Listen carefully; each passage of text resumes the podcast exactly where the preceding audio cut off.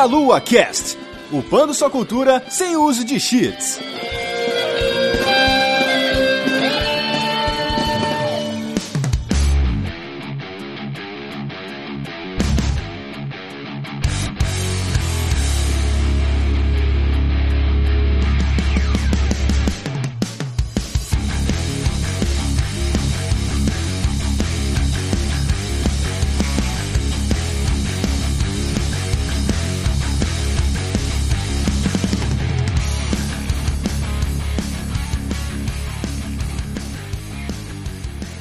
Saudações, queridos ouvintes. Está começando mais um Meia Lua Cast. Eu sou Renato Seveniani e estou aqui com Laura Giordani. Amores e amoras do Meia Lua, olá. E eu vou dizer que o verdadeiro mundo aberto são os MMOs. Isso, boa. Estamos aqui também com o Manuel. Hoje eu vou dar uma de estagiário e falar apenas olá. Olá. Temos também aqui o João. Fala, rapaziada. É um prazer inenarrável estar participando aqui dessa delícia de podcast pela primeira vez. Olha aí que bonito. Estreia no Meia Lua Cast. É, eu sou fã de vocês há muito tempo, cara. Escuto há muito tempo Meia Lua e espero que seja a primeira de muitas. Vai vir várias vezes ainda. Aproveita que você já tá aí engatando a, a fala e explica aí o seu trabalho aí na internet, onde o pessoal te acha. Me acha no Meia Lua. Se vocês forem lá no site, eu escrevo pro, pro site praticamente todo dia e também falo besteira no Twitter. Quem quiser me seguir, João V Music 90 e eu tenho um podcast, Super Drive Podcast, que eu falo sozinho. É, eu finjo que entendo de, de videogame lá. Muito bom, muito bom. O pessoal vai ouvir, com certeza vai ouvir. Boa, boa. Muito bem, pessoas, estamos aqui com esse time maravilhoso para falar um pouquinho sobre jogos de mundo aberto, falar um pouquinho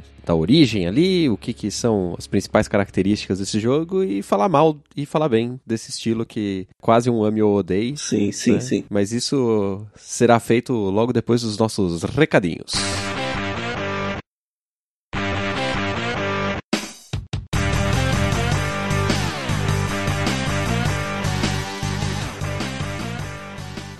Bem, fizemos uma pequena pausa no nosso podcast para passar alguns recadinhos para vocês. Primeiramente, que a nossa pesquisa de 2018 aí sobre o que podemos melhorar no nosso produtos aqui, tanto podcasts como lives, eh, vídeos, enfim, o conteúdo que o Meia Lua sempre fornece para vocês na Delícia. A nossa pesquisa 2018 está disponível para você responder e o link estará na descrição aqui desse cast. Então nos ajude e responda essa pesquisa e nos ajude a melhorar cada vez mais o nosso produto produto. E também, se você quiser nos ajudar se tornando um padrinho do Meia Lua a partir de um real por mês no cartão de crédito nacional, internacional e no boleto bancário, você poderá nos ajudar muito a sustentar esse projeto, a continuar fazendo a delícia crescer, a comprar equipamento, sustentar o site, enfim. Seja um padrinho do Meia Lua e venha fazer parte desta família da delícia. E por fim, se você quiser divulgar o seu produto, a sua marca nesse podcast, você poderá entrar em contato diretamente com a gente no e-mail contato arroba meialuapafrentesoco.com ou jujuba gmail.com. Por fim, antes da gente encerrar, não se esqueça de nos avaliar no agregador de podcast que você escuta aí no iTunes, nos avalie aí, dê notas altas também para ajudar o nosso conteúdo a se expandir. Lembrando que também nós estamos no Spotify, no feed do Deviante, então venha ouvir a delícia. E voltamos para o nosso cast e vejo vocês na leitura de comentários.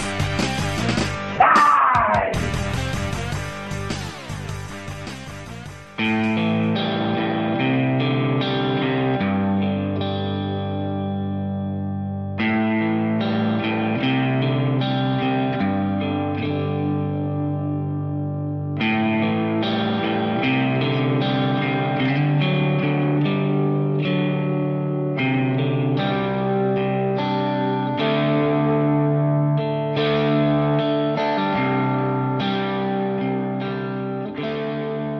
galera, estamos de volta. Vamos falar aqui de jogos de mundo aberto, essa coisa que eu, no geral, detesto, mas é, vamos chegar aqui às nossas conclusões ou não sobre as coisas boas e coisas ruins de terem jogos de mundo aberto e essa praga que se tornou tudo ser mundo aberto. Nisso aí a gente concorda.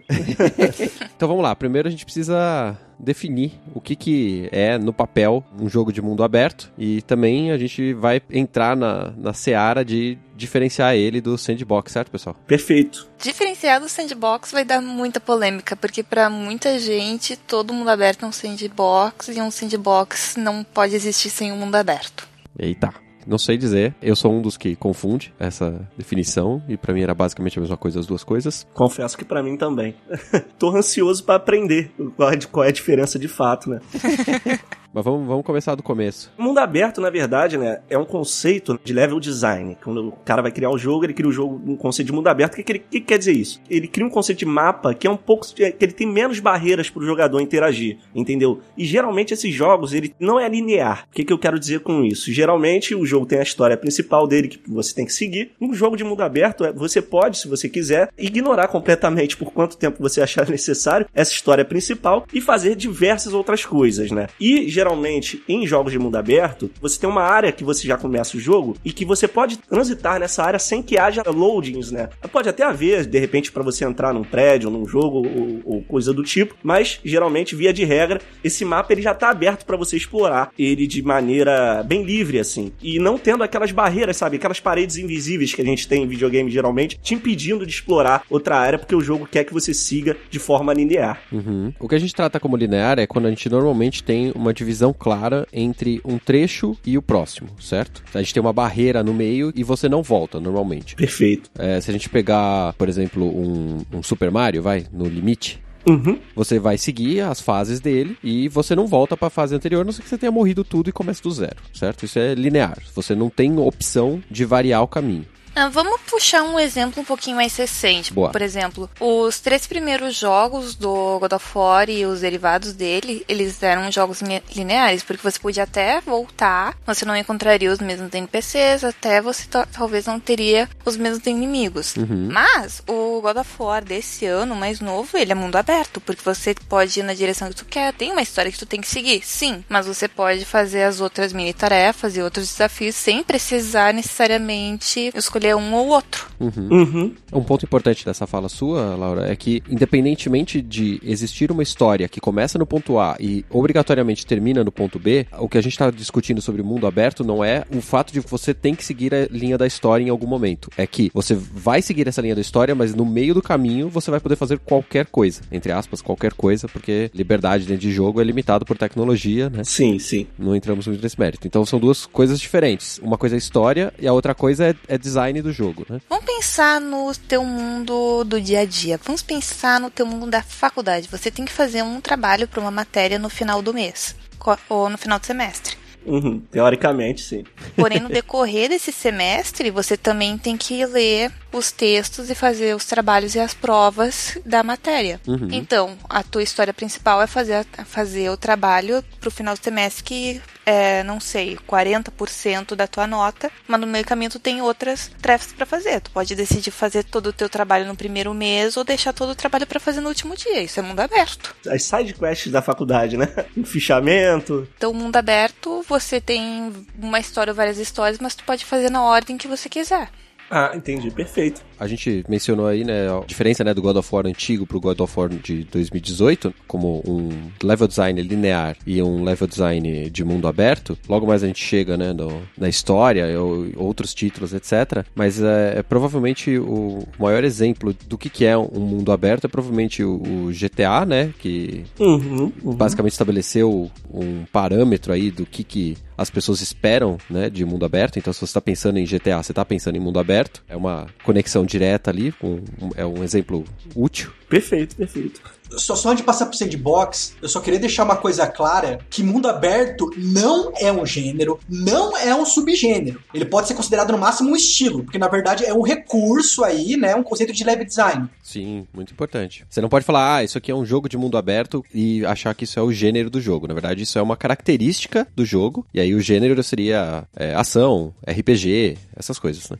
Ou até mesmo corrida, né? Tem muitos jogos hoje em dia de corrida de mundo aberto. Sim, sim. Não, hoje tudo pode ter mundo aberto, cara. Tem até jogo de puzzle de mundo aberto. E tem, e tem, né? Mas a gente tem outras situações de mundo aberto que são um pouquinho mais complicadas, que a gente vai entrar já. A gente não. Ó, já vou deixar claro que a gente vai só raspar nesse assunto, porque ele não é o tema do, do podcast, que é a parte de sandbox. E que aí eu acho que o expoente seria mais o Minecraft, certo? O Minecraft, como todo mundo sabe, é um jogo de mundo aberto, querendo ou não, porque você tem a liberdade de explorar todo o mapa, você não tem que seguir nenhuma regra, você só segue adiante. Se, vo, se teu objetivo no jogo é explorar tudo no Minecraft, você tem uma aventura pra tua vida inteira, porque você vai achar mapa até a tua vida acabar, possivelmente. Mas ele é bem um sandbox, porque o sandbox é um recurso que existe dentro do mundo aberto. Mas o que diferencia um sandbox de um jogo de mundo aberto é a capacidade de destruição e de montagem. Então você pode moldar o cenário. Muitos jogos de mundo aberto não tem necessariamente como você fazer isso. Verdade. É, mas aí, por exemplo, você pega, você vai aí no Fallout 4, você pode também moldar o cenário. Você pode pegar e ficar construindo. Que na real ninguém faz, né? Ninguém faz isso aí. Tu, tu, tu... Não, ninguém faz. É só, só as pessoas que querem pegar e mostrar vidinhos na internet, né? Ou querem fazer moldes, fazem. É, você tem essa opção de mudar o cenário no Fallout 4, no Skyrim também tem que você pode pegar e, e fazer a tua casa e, claro, tá lá no cenário, você de certa forma modificou, mas nem todo sandbox é um mundo aberto e nem tudo aberto tem que ter sandbox. Concordo plenamente. Jogos de mundo aberto, ou jogos que não sejam mundo aberto, não importa, na verdade, mas que tenham qualquer índice de modificação do cenário, eles, se tra- eles já são um sandbox. Por exemplo, os novos Battlefield, por exemplo, você destrói o cenário e ele muda o seu campo de batalha. Isso seria considerado uma característica de sandbox? Ou a gente não pode entrar nesse ponto porque você só destrói? Eu acho que isso é só o começo do conceito do sandbox. Ele é um estilo bastante parecido com o mundo aberto, mas são colocadas aí, eu acho que menos limitações pro jogador. Porque além de ele pegar, ele poder vagar aí pelo mapa e modificar completamente esse mundo de acordo com a sua vontade, como a gente até citou o Minecraft, Uhum. eu acho que as principais diferenças estão em relação quanto à narrativa e às quests. Porque no jogo sandbox, que você tem também aí o Ark, o Conan Exile, enfim, a história, geralmente, ela é inexistente. Uhum. E quando ela tá presente, nas, nos raros títulos que ela tá presente, essa história é muitíssimo simples. As missões também são muitíssimo simples. Por quê? Porque o principal objetivo do sandbox é a exploração e a interação com o cenário. Certo. Além, é claro, do que a gente falou já dessa história de destruição e construção. Uhum. Então Minecraft pode ser considerado um sandbox, porque fora o jogo da Telltale, o objetivo do Minecraft é interagir com o cenário e fazer a construção. Sim, E no caso, por exemplo, de um Terraria, por exemplo, ele é um mundo aberto e ele é um sandbox também, é isso? É, eu joguei pouquinho, mas acho que é. Você tá explorando um mundo que você é livre para explorar, você vai ter a limitação das ferramentas que você tem, assim como no Minecraft, né? Se, se você não consegue quebrar pedra por muito tempo porque sua picareta é muito fraca, esse tipo de coisa você tem no Terraria também. A diferença no Terraria é que ele tem um pouquinho mais de batalhas com monstros, etc., que veio naquele modo survival, acho que, né, no, do, do Minecraft. A minha dúvida é se esse tipo de jogo entraria como um sandbox também. E aí a minha dúvida passa a ser também do, por exemplo, jogos como Harvest Moon ou Stardew Valley, eles são considerados sandbox também? tem uma boa pergunta, não sei a resposta. Porque eh, você está construindo, por exemplo, a sua fazenda, eh, cuidando da- das coisas, né, no, no Harvest Moon. Você está construindo, você está interagindo com os NPCs, etc. Você está sendo guiado por uma história, porque você tem que passar as, as estações e tal. No geral, é- você está modificando o mundo ao seu redor. Não sei, dentro desse conceito de modificação do mundo, talvez ele caiba. É, Eu diria que é um sandbox, mas não é um mundo aberto. Eu concordo plenamente, porque ele tem a história lá, mas é uma história simples, sabe? Ele não é uma história imersiva, muito imersiva, por assim dizer. Uhum. E jogos de simulação de SimCity, essas coisas também entrariam nesse caso? Cara, daí eu já não me arrisco, cara, porque daí você tá entrando no, no- na, parte de estratégia, né? É um, um outro mundo aí. É, sim. A, a ideia aqui, na verdade, é só a gente meio que acabar explorando que a ideia de um mundo aberto e a ideia de um sandbox, elas não são ideias tão fixas e determinadas tanto na nossa cabeça como jogadores, como pro pessoal que desenvolve, né? Uhum. Se você for considerar, SimCity é um mundo aberto, porque você tem um plano gigante e você pode fazer o que você quiser lá dentro da. Então aí você passa a ser um sandbox também. Só que ele é um jogo de gerenciamento. A intenção dele não é ser mundo aberto, a intenção dele não é ser sandbox especificamente. É fazer um gerenciamento de cidade, porque você pode começar com ela pronta, por exemplo. Pra mim, ele é um level design à parte. É, então. O meu, meu ponto é: esses dois estilos, sandbox e, e mundo aberto, eu tenho dificuldade em colocar esses caras nas caixinhas deles, sabe? Aí entra o que o Manuel falou sobre não ser um gênero de jogo. É. O que que define um gênero de um videogame, um gênero de arte, um gênero de mídia? tem algumas regras que você tem que seguir. Tipo, não é um, um gênero se não é isso. E é isso que diferencia um RPG de um beat'em up, de um Metroidvania, de um hack and slash. Porque tem certas regras que você tem que seguir, tem certos elementos que tem que conter. Uhum. Por isso que o sandbox e o mundo aberto são conceitos, são level design, porque não são regras que tu joga e diz, é isso que faz um mundo aberto, é isso que faz um sandbox. Você pode simplesmente misturar os dois, porque é uma moda, é um modo de montar uma jogabilidade. Uhum. É arriscado atualmente você querer colocar cada um na sua caixinha. Porque com tanto que os jogos experimentais, né? Tanto indies que estão saindo, Aham. cada dia é mais difícil você colocar co- até jogos que parecem óbvios, né? Numa determinada categoria e não em outra. Sim. A gente tá chegando no- nos videogames, a gente tá chegando no, no nível de nomenclatura de metal melódico sinfônico, né? Olha, eu vou dizer que o importante é sempre continuar fazendo as perguntas, porque é fazendo as perguntas certas que você desenvolve o assunto e que você evolui a tua arte. Perfeito, perfeito. Excelente.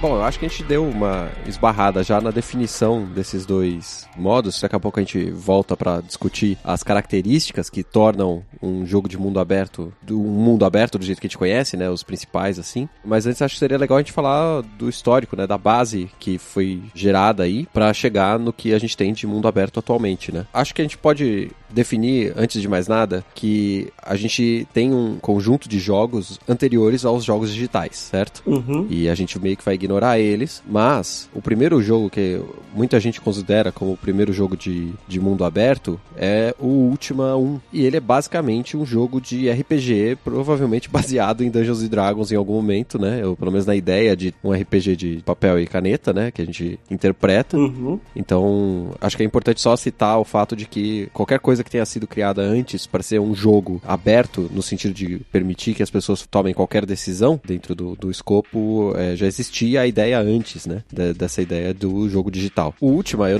eu acho que eu cheguei a usar, jogar o 6, o 7, sei lá, qualquer coisa do tipo, mas ele era um RPG bastante simplificado, mas ele tinha um grande fator de exploração desse mundo e uma liberdade muito interessante para a época, principalmente considerando que os computadores de 1981 não eram tão avançados assim, né? Então, tecnicamente, ele é alguma coisa ba- bastante impressionante. Mas dentro dessa época do Ultima aí, do, do começo dos anos 80, a gente tem uma série de jogos que exploram essas ideias. Você está explorando um mundo que é desconhecido, mas que você pode ir para qualquer lado. E aí, no caso, as limitações acabam sendo, por exemplo, a sua força ou a sua habilidade como jogador, ou até mesmo as suas escolhas de escolher o caminho errado, dar de cara com uma porta, que aí você não tem a chave, esse tipo de coisa. É bom deixar claro também que esse estilo de jogo de RPG é uma forma de mundo aberto, mas que no início desses jogos de mundo aberto a gente também tinha outros estilos, exploração espacial e algumas outras variantes aí. Sim, sim. E aí, pra qualquer coisa posterior aí, esse meio dos anos 80, a gente passa a ter a construção daquilo que a gente conhece atualmente como jogos de mundo aberto dos mais famosos. O Ultima pode ter sido o primeiro jogo de mundo aberto, mas o Zelda, o primeiro Zelda, foi um dos primeiros jogos que popularizaram, né, que tinha esse recurso. E ele serviu de influência para muitos outros títulos que viriam a seguir. O maior lance do Zelda, que foi que faz dele ser um dos RPGs mais populares que existe, não é a questão de ser um mundo aberto, porque o mundo não é necessariamente aberto, mas ele tirou a linearidade, ele tirou essa coisa de você pra ir nessa cidade, você tem que fazer primeiro essa quest, porque você precisa disso pra poder entrar lá. Não, você pode ir nas outras cidades, se você vai poder fazer tudo que dá lá, não, não sei, porque tem uma história, tem tarefas pra ser feito, mas tu pode ir. Eu acho que um dos conceitos, não querendo voltar no assunto de definir o que é mundo aberto, mas voltando um pouco, um dos conceitos que eu acho que são mais importantes para você perceber que você tá no mundo aberto é essa não linearidade, né? A, você poder escolher seu caminho mesmo que você dê de cara com, com a porta fechada. Mas você pode ir lá. Então você sabe que em algum momento você vai voltar ali. Talvez essa não linearidade seja uma forma de definir de maneira bem grotesca, mas que funciona o que, que é o um mundo aberto. É o backtracking. Também pode ser, né? Cara, é exploração. Daí nesse ponto também entram os MMOs. Porque os MMOs tu pode ir numa zona de level 100 quando você é level 1. Você vai poder explorar aquela zona? Tá claro que não, mas você pode ir para lá. A limitação que geralmente existia nesses jogos mais antigos era realmente se você podia fazer tudo que estava naquele local ou não, porque não dava ferramentas, porque querendo ou não continuava sendo um RPG. Nos primeiros jogos de mundo aberto, na década de 80, na década de 90, a tecnologia limitava muito o que, é que você podia fazer com o mundo aberto, porque, gente, 20, 30 anos atrás nós não tínhamos os mesmos recursos de computadores, recursos gráficos que nós temos hoje. Então é claro que você não podia chegar num Zelda e arrebentar tudo e começar a quest de lá mesmo, porque tinha que seguir a programação, porque senão o jogo explodia ou era impossível de fazer ele. Já hoje em dia você pode, por exemplo, no Skyrim, que acho que é um dos jogos de mundo aberto que muita gente jogou recentemente, justamente porque ele foi muito popular quando ele foi lançado sete anos atrás, minha nossa. E continua sendo lançado toda hora aí. Valeu, Bethesda. a gente compra, né? A gente compra e eles lançam. Que isso, lançaram, lançaram só mais uma vez, uma outra edição. Que é que do Switch, cara, do Switch não conta como outra. O Switch é. Chegou atrasado, na real, né? Não, é uma regalia, né, cara? Daí é o Skyrim que você pode levar pra qualquer lugar. Verdade. É, é o melhor jeito de jogar Skyrim. Não, mas, por exemplo, Skyrim tem uma parte na main quest que é lo logo no início da main quest, tem como ir até lá a dungeon pra ter o primeiro shout. Você pode ter acesso dela de duas maneiras. Um, você pode ir falar lá com o Earl de Whiterun, que, ele, que o mago dele vai mandar você fazer isso. Ou você fala com um cara da loja lá, ah, esqueci o nome da cidade, você fala com o cara da loja que ele vai pedir para você pegar a garra dourada dele. E lá, e mesmo que você faça essas duas quests em modo separado, você, nas duas quests, vai encontrar os dois mesmos objetos. A garra, que é para você acessar uhum. uma sala, que vai ter o shout e que vai ter a placa que o mago vai pedir para tu ir pegar. Esse é um recurso que não existia no Legend of Zelda Ocarina of Time, que, ou nos, no, nos primeiros, não tinha como você, pegando dois caminhos diferentes, chegar no mesmo lugar. É interessante que você falou do, do, dos shouts do, do Skyrim. Eu lembro que eu joguei em Skyrim deve ter um, um ano e meio, mais ou menos, não tinha jogado antes. E eu só fui completar os shouts dele, tipo, com 200 horas de jogo. Eu, eu caguei, tá ligado? Pra, pra história principal. Eu fui fazer outras paradas, tá? E isso, essa liberdade é muito maneira. Eu acho que isso é um dos pontos positivos, né, do, do jogo de, entre aspas, mundo aberto. Você realmente, você faz, os Skyrim você joga ele da maneira que você quiser. Inclusive, ignorando completamente a história principal. Você pode ignorar as duas missões iniciais também. Eu não quero fazer nenhuma das duas. Eu vou pra outro lugar, né? Vou encontrar os gigantes lá e ser tacado pro céu. Acho que isso é bem uma característica do jogo da Bethesda, porque o jogo da Bethesda tem muito isso de ser também um jogo de interpretação de personagem, além de ser um RPG e um mundo aberto. Então, no Skyrim, vamos continuar usando esse como exemplo, quando eu joguei pela primeira vez, eu fiz direto a main quest porque eu queria saber qual era a história principal. Mas jogando na segunda, terceira vez, eu levei mais tempo para fazer a main quest, porque eu já comecei a interpretar, tipo, ficar no pele que seria a minha personagem. Eu pensei, ah não, vou, eu tenho que ficar mais forte para essa batalha e eu quero explorar isso aqui. Tipo, ficar mais forte, procurar os shouts, etc. Então eu vou fazer em paralelo. Eu vou fazer três quests explorando o mundo e uma quest da principal. Aí foi fazendo. Geralmente, em alguns jogos de mundo aberto, o seu personagem é uma folha em branco. Os jogos da, da Bethesda tem muito disso, né? E no, próprio Skyrim, meu personagem, eu imaginava que ele era um ladrão. Então nada daquilo interessava para ele, de salvar o mundo ou, ou, resolver a guerra que tava rolando ali, né? Eu queria era acumular riqueza. Então, esse lance de você, o roleplay, né? Você se colocar no personagem, quando é, o personagem é te dado como uma folha em branco para você preencher, é uma coisa muito bacana também dos jogos de mundo aberto. Eu tô só elogiando por enquanto, daqui a pouco eu vou descer a lenha. a gente tem que falar bem aqui, por enquanto, pra mostrar para as pessoas a nossa admiração do pessoal que faz jogos, para depois nós colocarmos os pontos negativos, porque nem tudo é um mar de rosas, né, Isso gente? Aí, só dentro da BT da Rockstar, do resto não. Então, uh, qual que, que mais? Bethesda bom até 1976 aí, né? É é 76. 76, meu amigo. Eu acho interessante essas diferenças, né? Que o Zelda estabeleceu que você podia explorar o mundo inteiro, basicamente em qualquer ordem, né? É um pouco difícil até você explorar fora da ordem que ele pretende numa, numa primeira jogada, mas é possível, né? No geral. Tem outros jogos que são também mundo aberto, mas que às vezes a gente esquece que são. Por exemplo, o Metroid, né? Que a gente fez um cast já sobre a franquia do Metroid, a gente já fez sobre o Metroid Samus Returns, a gente já fez sobre o Metroidvania. E os jogos de Metroid, é, Metroidvanias, eles costumam ser um jogo de mundo aberto, vírgula, né? Principalmente porque ele permite que você avance, mas você depende de uma habilidade. Então ele tem uma certa linearidade e quando ele é bem feito, ele permite que você quebre essa linearidade quando você já sabe melhor a, essas mecânicas, né? Então a gente consegue considerar que esses jogos que são, mesmo que sejam 2D, eles também podem ser mundos abertos, né? E ele também é o Final Fantasy, cara. Eu acho que ambos beberam bastante do Zelda, né? Esse primeiro. O Final Fantasy é interessante porque ele tem uma história muito forte e você, no caso, vai estar só limitado. eh, Você vai ter vários, vários Final Fantasy que são limitados por barreiras da história. Então ele vai te liberando pedacinho por pedacinho. Mas na hora que você tá naquele pedaço, eh, você pode explorar ele basicamente de qualquer jeito. Claro, a gente tem um monte de limitações. Entra naquele quesito que a Laura citou de, de o que, que a tecnologia permite naquele momento né, do jogo. É, porque os, os, os Final Fantasy, eles, por exemplo, eles não tinham esse negócio de fazer o balanceamento das suas habilidades. Ah, puxando o Final Fantasy VII, por exemplo, a exploração das áreas para tu avançar era muito limitada pela tua capacidade de movimento, na maioria das vezes. Se você tinha um barco, se você tinha um veículo, se você tinha a nave, mas você podia explorar.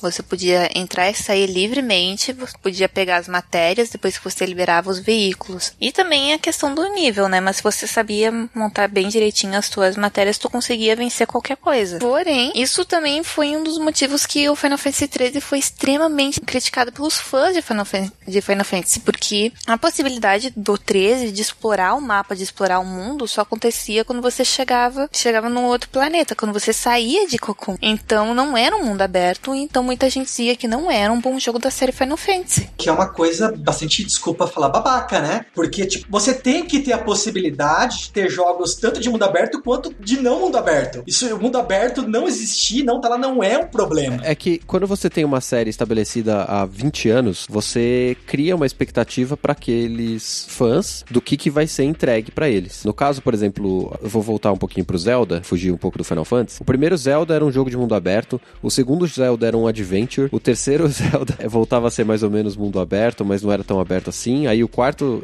sabe, até antes do Breath of the Wild, a maioria deles era mais ou menos mundo aberto, mas ele é extremamente linear, sendo que alguns anteriores não eram. Eu acho que o Final Fantasy, ele passou tanto tempo mantendo estilo JRPG definido, que quando você entrega um Final Fantasy 13 com uma coisa que seja diferente na exploração do mundo, você quebra a expectativa das pessoas. Não, eu vou dizer que o pessoal dizendo que Final Fantasy XIII, o primeiro lá da trilogia, não era um jogo da série Final Fantasy, eu acho uma grande mentira, uma grande babaquice. Porque se você olhar, a porque pra mim o que mais marca um jogo da série Final Fantasy é a história. A história tem que ter aquele sentimento, aquele elemento do Final Fantasy.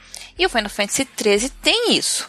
É claro que eu também fiquei meio. Ah, por causa da falta de exploração do mundo em Cocoon, só podendo fazer isso em Pulse. Mas isso não me impediu de gostar do Final Fantasy XIII como um jogo da série Final Fantasy. Eu tenho uma dificuldade nessas séries porque eu tenho esse problema da expectativa. Por exemplo, quando o Metroid deixou de ser 2D e virou Metroid Prime em 3D no GameCube, eu achei horrível. Metroid, Super Metroid é o- é meu jogo favorito de todos os tempos e pra mim o Metroid Prime é um crime, entendeu? Eu imagino que a sensação do pessoal de Final Fantasy tenha sido a mesma. Eu, como jogador de JRPG, eu acho, por exemplo, os Final Fantasy 10 pra frente já não são Final Fantasy no sentido que eu conheço de Final Fantasy, sabe? O 8 já tinha fugido, na verdade. Mas eles continuam sendo JRPG, eles continuam tendo uma história que normalmente lida com é, superação das pessoas, com salvar o mundo utilizando a briga entre tecnologia, magia, o planeta, essas coisas. Tem várias linhas de história dentro do Final Fantasy que vão lidando com essas coisas. E esses jogos que eu não gosto do Final Fantasy são pra mim coisas que não são Final Fantasy, porque pra mim Final Fantasy era de RPG, entendeu? Quando viram um action, por exemplo, pra mim já não é mais.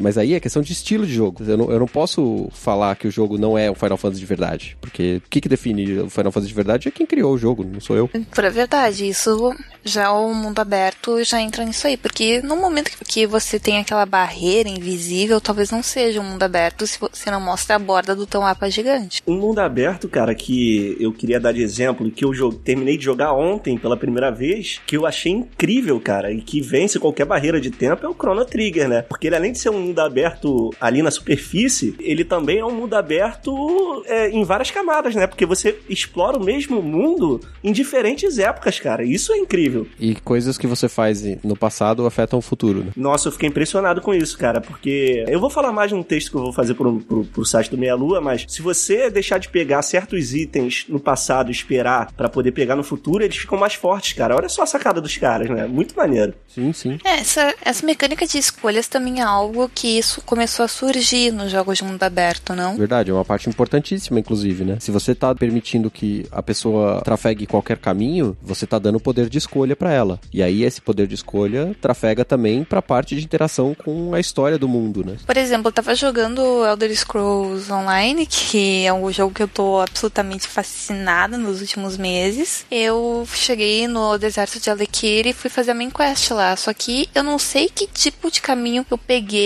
ou se eu deixei de fazer uma quest. Eu não conhecia uma sacerdotisa lá na main quest. E tava todo mundo falando dela e eu não sabia quem ela, quem ela era. Na verdade, eu não, nem cheguei a conhecer ela e é uma parte super importante. Eu fiz uma mancada no meio do caminho e eu não conhecia a mulher. Mas essa é a parte legal dos jogos de mundo aberto. Por mais que a narrativa né, não seja tão interessante, você mesmo como jogador acaba criando a sua própria narrativa e podendo contar para outras pessoas. Não, Manuel, que a pior parte é que tava todo mundo dizendo você conheceu a irmã não sei o que. E eu só tipo, não, não conheci. ah, bugou a história. Bom, é que o Elder Scrolls Online é uma mistura de do jogo online, porque querendo ou não você interage com outras pessoas, blá blá blá, com a série Elder Scrolls. Então, cada área tem uma main quest, tem quests separadas para tu fazer e tem as dungeons. E se você pega e segue a história, porque é a história das alianças dos países, tu tem alguma coisa para ser contada. E como eu não conhecia a mulher, eu não sei o que, que eu não fiz para não conhecer a mulher, ou se eu pulei alguma parte da main quest por causa de alguma outra uh, side quest que eu fiz, eu não conheci ela. Então, tipo, é uma parte super importante da main quest do deserto de Alikir e eu nunca vi ela na vida. É curioso isso, né? Isso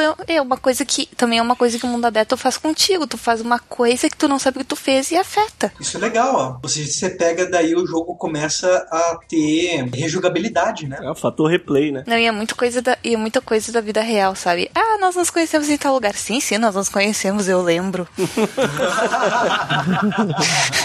eu sou o rei de fazer isso aí, cara. Uma coisa curiosa nesse ponto da história, como que dentro de um mundo aberto que você está permitindo que o jogador explore do jeito que ele preferir, com certas limitações, você pode perder a sensação de urgência, que é uma coisa importante, a gente pode até entrar nesse, nesse quesito daqui a pouco, mas o fato da história ter que ser contada e no mundo aberto é uma grande dificuldade, porque é, você tem que saber controlar muito bem o quanto é importante para aquele personagem que está envolvido na história, né, o, o personagem que você controla, o quanto é importante realmente as side quests que você está fazendo, é, a interação com os outros personagens, porque a gente estava falando agora há pouco do Skyrim e o Skyrim você monta o seu personagem do jeito que você quiser, né, vai, vai escolhendo as habilidades, etc. Basicamente a única coisa que você tem que fazer é resolver a guerra, né? Na verdade, resolver o problema dos dragões, porque a guerra, dependendo de quem, de como tu joga, que tipo de personagem tu joga, a guerra não faz nada, nenhuma diferença na tua vida. Dane-se a política do império. É, eu, eu segui nessa, nessa linha aí. Então, mas olha só, vocês têm o objetivo final, matar os dragões, resolver os dragões lá, certo? Você tem como contexto uma guerra, você tem contextos individuais de cada vila e de cada região, que tem seus problemas individuais, e você pode definir no Skyrim como que o seu personagem do Skyrim, né, o seu é, Dovahkiin, vai interagir com esse mundo e em quanto tempo ele vai resolver o problema dos dragões, certo? É a mesma coisa que acontece no Breath of the Wild. Você começa com o início lá só para você aprender as primeiras técnicas, depois você tá solto e a única coisa que você tem que fazer é matar o Ganon. O resto é por tua conta. Você quer fazer ou não quer fazer, é problema teu. Você deu dois excelentes exemplos, assim, é, de, de roteiros feitos para funcionar nesse tipo de jogabilidade. O problema é quando não funciona. E a gente tem jogos excelentes que tem esse problema. Por exemplo, eu acho que The Witcher 3 ele é um jogo excelente, as side quests são muito boas, só que o senso de urgência que você tem no jogo, você perde, porque ele tem que resgatar praticamente a filha dele. E ao mesmo tempo você tem tempo para ficar jogando baralho, sabe? Então, isso para mim é uma forma errada, entre aspas, de fazer, seria? É, mas aí tem uma outra coisa, né, que eu acho interessante. Tudo bem, a, a sua missão é salvar sua filha. É, você pode até considerar, por exemplo, que o Geralt tenha que fazer essas missões secundárias porque ele acha que ele não tá preparado para resolver o desafio, né, do, do, da coisa. Não, assim, fala que procurar uma pessoa demanda muito tempo e recursos, né? Você precisa de recursos e você precisa arranjar informações. Aí é que eu, o ponto que eu queria entrar na discussão do mundo aberto,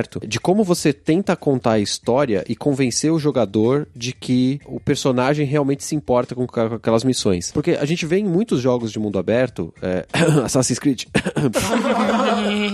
que você basicamente é o entregador de mensagem e resolver o problema dos outros. Só que no geral, o, o problema não é seu, sabe? Tipo, a, a main quest é o problema seu. É o problema dos assassinos, é contra os templários. Ok. Agora, qualquer outra coisa, tipo, ah, o Charles Darwin falou que precisa do livro tal e o cara não tá deixando ele fazer pesquisa ou, sei lá, qualquer bosta do tipo. Desculpa, Darwin, foda-se. É, isso não é meu problema, sabe? E assim, ah, você tem no, no Unity, você tem lá os enigmas de Nostradamus. Mano, o que, que é mais importante? Eu resolver e derrotar os templários ou descobrir os enigmas de Nostradamus? Aí você passa, sei lá, oito horas tentando desvendar cada um dos enigmas de Nostradamus em vez de resolver o problema dos templários. Não, e convenhamos que na Revolução Francesa teve várias fases que as pessoas estavam sendo queimadas e perdendo cabeças na rua, tipo, diariamente. Então eu acho que resolver toda essa merda da Revolução Francesa é muito mais importante que os malditos enigmas de um maluco. De qualquer forma, é, esse é uma situação que eu acho que é a mais complicada na hora de você definir que seu jogo vai ser com level design de mundo aberto. A pergunta é: você quer que o jogador tenha um objetivo e ele possa cumprir esse objetivo a hora que ele quiser? Ou você quer colocar um senso de urgência na história? Porque as duas coisas, para mim, não são compatíveis. Não sei se vocês concordam com isso. É, eu concordo, cara, plenamente. É o meu maior problema com o jogo de mundo aberto é justamente isso. É perder o senso de urgência, né? Você falou do Witcher, eu acho que o Fallout 4 é assim, né? Tipo, você sai, você sai do Vault lá e você tem que resolver a, a parada, você não sabe nem quanto tempo passou e tem que achar seu filho, não é isso? E tu fica dando vários rolé, cara, aleatório. É, você fica catando tampinha de garrafa, matando uns monstrão, fazendo uma armadura maneira do Homem de Ferro. Eu vou falar um negócio do Fallout 4. Eu voltei a jogar o Fallout 4 agora aqui. Peguei as expansões. Eu fico muito chateado, cara, porque a galera fica te mandando. Você já é importantíssimo, sabe? Na, na Wasteland ali, a galera fica te mandando fazer umas paradas muito. De peão, né? De peão. Você tá falando de trabalho de peão. Ralé, mano. Busca tal parada. Pô, mano, eu resolvi, eu matei meio mundo já aqui, cara. Eu sou foda pra cá. Pô, você tá me mandando plantar coisa, mano. Sabe? Eu fico muito chateado com isso, cara. Mas quer comer como, cara? Você quer comer pegando mantimento da dungeon só? Falando sério, desculpa até pegar e falar isso, mas eu preciso falar, cara. O problema não são jogos de mundo aberto, o problema são vocês. Vocês precisam ter suspensão de descrença. Pelo menos em relação ao tempo. Pelo menos. Porque senão, cara, meu Deus, a gente não vai conseguir jogar nada, nenhum jogo de mundo aberto. Cara, o Zelda, Breath of the Wild, ele fica tentando te passar uma sensação de urgência, né? Porque o Ganon pode vir a qualquer momento, pode vir a qualquer momento. Você sabe que ele só vai vir a hora que você entrar no prédio, entendeu? Mas é bizarro porque, assim, a primeira vez que eu joguei, eu joguei meio correndo pra gente gravar o podcast. E a segunda vez que eu joguei, eu joguei, tipo, vou fazer tudo antes de matar o Ganon. E, cara, se eu for contar dentro daquelas cento e tantas horas que eu joguei da segunda vez, quantos dias no tempo do jogo passou, ah, mano, acho que a população podia ter vivido para sempre ali de boa, sem se preocupar com o Ganon, né? Ia tá tudo certo, não, não precisava matar ele lá, deixar ele lá no, no, no prédio, dane-se. Ia ficar tudo bem, né? Fica todo mundo falando, esse cara tá vindo, ele tá vindo aí, nada dele vir. Aí tem uma hora que fala, cara, acho que ele não vai vir mais não, sabe? Tá tudo bem. É assim, eu não joguei, tá? Mas pelo que eu vejo as pessoas comentando, talvez uma situação, por exemplo, como do Persona 5, que você tem um prazo limite para resolver as coisas, seja interessante para te dar esse prazo. É, fala assim, ó, você pode explorar o mundo do jeito que você quiser, só que os dias vão passar. Aquele Zelda também, né? Pra eu não falar besteira, aquele que a lua tá vindo, esqueci o nome. O Majora's Mask. Isso. Alguém fala disso aí, cara, porque ele, ele passa assim, né? Você fica meio agoniado, cara, aquilo ali. Mas é, é basicamente só a primeira parte do jogo, né? Porque depois você cata os poderzinhos lá e isso aí deixa de ser problema, né? Odeio isso, tá? Inclusive eu odeio isso e por isso que Majora's Mask é o pior Zelda de todos os tempos, inclusive pior que o segundo. Viu, Guilherme? Azar o seu. um dos jogos aí das últimas gerações de mundo aberto que consegue pegar, fugir disso, né? Que pra mim é uma obra de arte, é o Fallout New Vegas. Porque no Fallout New Vegas, teu objetivo é procurar a pessoa que tentou te assassinar. Mas isso não tem urgência, entende? Você quer achar o cara, né? Você vai procurar. É justamente, cara, muito bem colocado. Aliás, melhor Fallout. Melhor Fallout, porque no 3 você tem que procurar teu pai que tá desaparecido. Ou seja, urgência. No New Vegas, cara, por isso que a Obsidian é a melhor desenvolvedora de jogos de RPG. Sim, concordo, concordo. É, importante isso. Já que a gente tá falando de jogo da Bethesda, eu vou dizer que no Skyrim, a main quest pro jogo base, tu tem que pedir os dragões, tem que parar toda a besteira do Alduin que tá fazendo. Eles não te dão necessariamente um senso de urgência, eles te lembram o tempo todo que tem merda acontecendo. Porque esse- os ataques de dragões as pessoas aparecendo dizendo que um dragão queimou a vila delas, a fazenda delas, é muito maior enquanto você não termina a main quest. Então, é meio que dizendo, tipo, olha, os dragões estão vindo atrás de você, como tu não resolveu o problema, as pessoas estão morrendo. Tu vai deixar isso assim? É culpa tua. Sim, ele vai na sua consciência, né? Em vez de tentar se acelerar por prazo do jogo especificamente, né? Não, eu vou dizer que uma vez eu peguei só os shouts, porque eu queria fazer, tipo, a personagem que não tinha nada a ver com a história inteira, então só fiz a main quest até ir lá nos Greybeards. Só que eu terminei a main quest porque chegou num ponto que só aparecia dragão pra me atacar. Eu enchi o saco e fui terminar pra eles pararem. Me deixa em paz, né? Sei exatamente o sentimento que é isso. Tu sabe, cara, tu tipo tá andando na rua e de repente vê um montão de dragão. É, os caras vêm me encher o saco. Não, é, o- só que o meu sentimento desse tipo é com FIFA. Revelações. O Renato, na verdade, é o Dovahkiin. senhor, senhor, senhor, você quer comprar ouro, senhor? Comprar ouro? Mas pensando por esse lado, eu sei também, cara. Eu moro no Rio de Janeiro, então gente vindo me atacar diariamente é bem normal por aqui. Tá no aeroporto e o pessoal tá te chamando, moço, moço, moço, quer ouvir sobre essa assinatura grátis revista? Tu leva uma mala. Qualquer pessoa que trabalhe com suporte alguma vez na vida sabe como é que é essa situação do Dovahkiin. E aqui no Rio, tipo, no Skyrim tem aquele meme, né? Que a galera, que os guardas ficam falando que tomaram uma flechada no, no joelho. Aqui no Rio é tiro mesmo, tá ligado? A galera fica. Não, tomei um tiro no joelho. Eu era um policial, até que eu tomei um tiro no joelho e agora, né? tô aqui.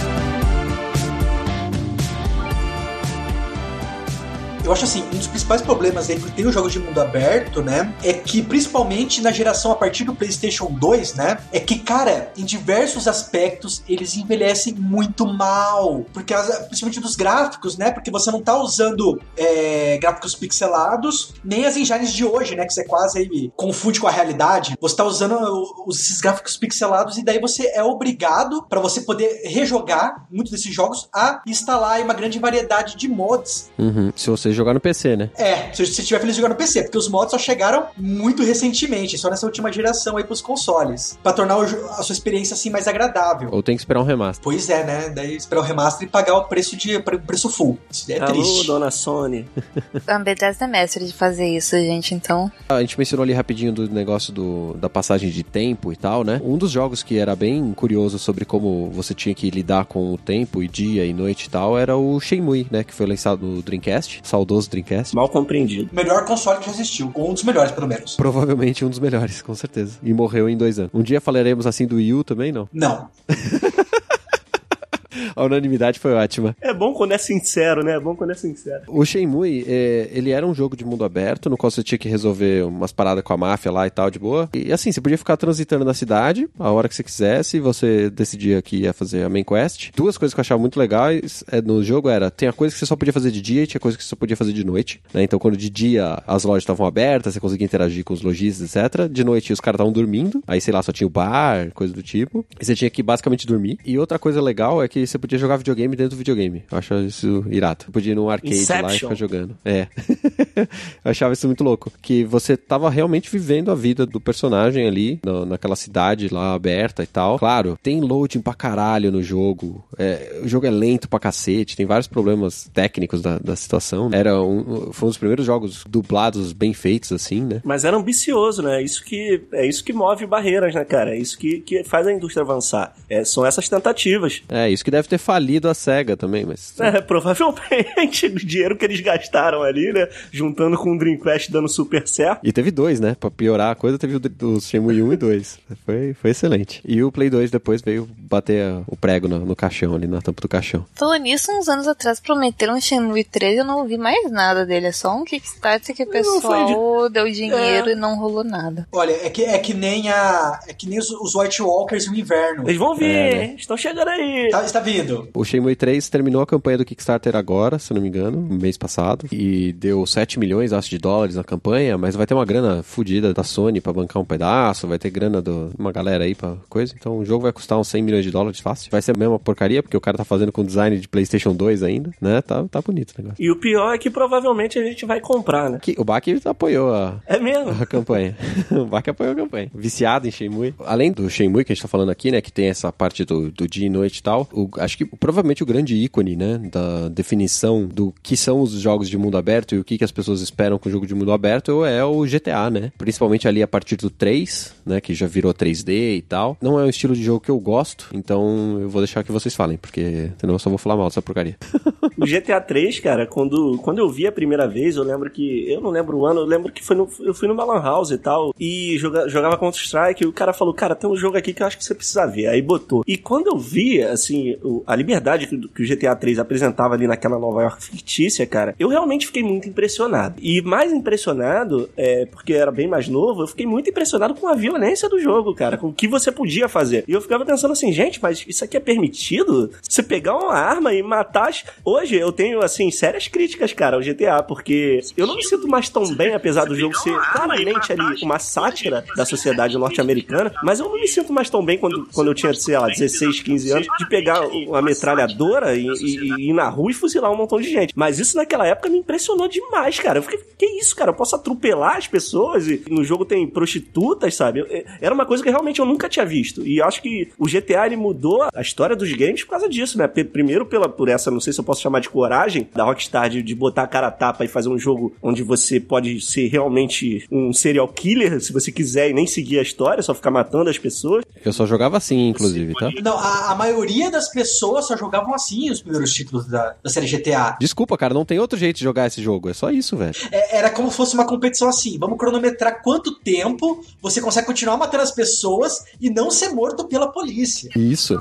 É que o GTA, ele mostra uma coisa que é bem clara, uma coisa que tá na nossa sociedade. Você pode fazer isso? Você pode. Se você deve, é outra história. Se você, tipo, o GTA diz, você pode ficar no meio da rua metralhando os, os coitados NPCs que estão seguindo a programação deles. Mas vai ter a consequência. Não, coit- coitado não. Peraí, peraí, vamos parar por aí. Coitado não. Porque eles são todos um bando de FDP. Eles te xingam, mostram o dedo pra você, entendeu? Coitado não são. Sim. Tá bom, você pode fazer isso. Claro que você pode, mas tem a consequência. Vai chegar a polícia e foda-se você, porque isso aí é a consequência. Só porque você pode fazer alguma coisa não quer dizer que você deve. É curioso porque você tá, a gente tá falando que você deve ou não fazer alguma coisa num jogo que é pra você ser um criminoso, né? É, justamente. E no GTA, essas consequências eu acho que elas são muito brandas, cara. Você pega jogos, por exemplo, como um jogo que eu gosto muito, que é o Máfia. As consequências são muito mais sérias. Se avançar um sinal ou se você dirigir fora da velocidade por- é, permitida, você tem umas consequências bem mais sérias. E, por exemplo, até no próprio da Rockstar, o Red Dead Redemption, você é mais complicado de você ficar fazendo esse tipo de coisa. Agora no GTA parece que o jogo te incentiva a fazer esse caos né, na cidade. Bom, mas o- uma coisa que a gente tá falando aqui do GTA, dele dar essa liberdade pro jogador fazer o que quiser e obviamente tem alguma consequência, né? Branda ou não, aí vai depender de como que. Quão rápido você quer matar as pessoas, tipo ir até o porto, catar uma bazuca e atirar os helicópteros da polícia. Ele definiu uma grande parte das coisas que são feitas até hoje em jogos de mundo aberto. Já faz aí 17 anos que ele foi lançado. Ele é um dos jogos que mais influenciaram esse estilo de level design, né? Porque a gente tinha uma missão principal, você tinha um objetivo, uma penca de side quests, um mundo completamente explorável, que você podia ir pra qualquer lugar, no qual você tinha side quests que eram quase irrelevantes, mas que elas te davam experiência e dinheiro pra você resolver a sua quest principal mais fácil, interação com os NPCs de uma forma mais crível, digamos assim, né? E isso tudo foi é, importante pro estilo. Só que eu acho que agora a gente já tá chegando num momento em que pra mim já não funciona. Tem um monte de gente que joga, por exemplo, GTA V no estilo roleplaying deles, né? Que você cria um personagem e fica interpretando no online. Eu acho isso fantástico. Parabéns pra quem consegue fazer isso, porque eu não consigo. Inclusive tem um mo- modo aí do World of Warcraft que é só roleplay. É bem legal. MMO é bom nisso, né? Porque você tem um mundo aberto, você vai explorar as coisas de acordo com o seu level, ok, mas é, ainda assim você pode ir em qualquer lugar e morrer se você quiser ir lá enfrentar os bichão, você morre. MMO tem bastante disso, né? De você ter uma exploração de mundo aberto, interação entre as pessoas, o roleplay. Olha, quando eu jogava Ragnarok Online, eu fazia parte de um clã, de um grupo de pessoas que nós éramos um bando de nerds que jogava RPG de mesa. O que a gente fazia, a gente jogava roleplay. Então, como tinha, tinha a história lá do jogo, que tinha lá o plano de fundo, as três nações, as quests que existiam lá, todas as tramas políticas e tudo que as quests lá dentro do jogo mostrava a história pra gente.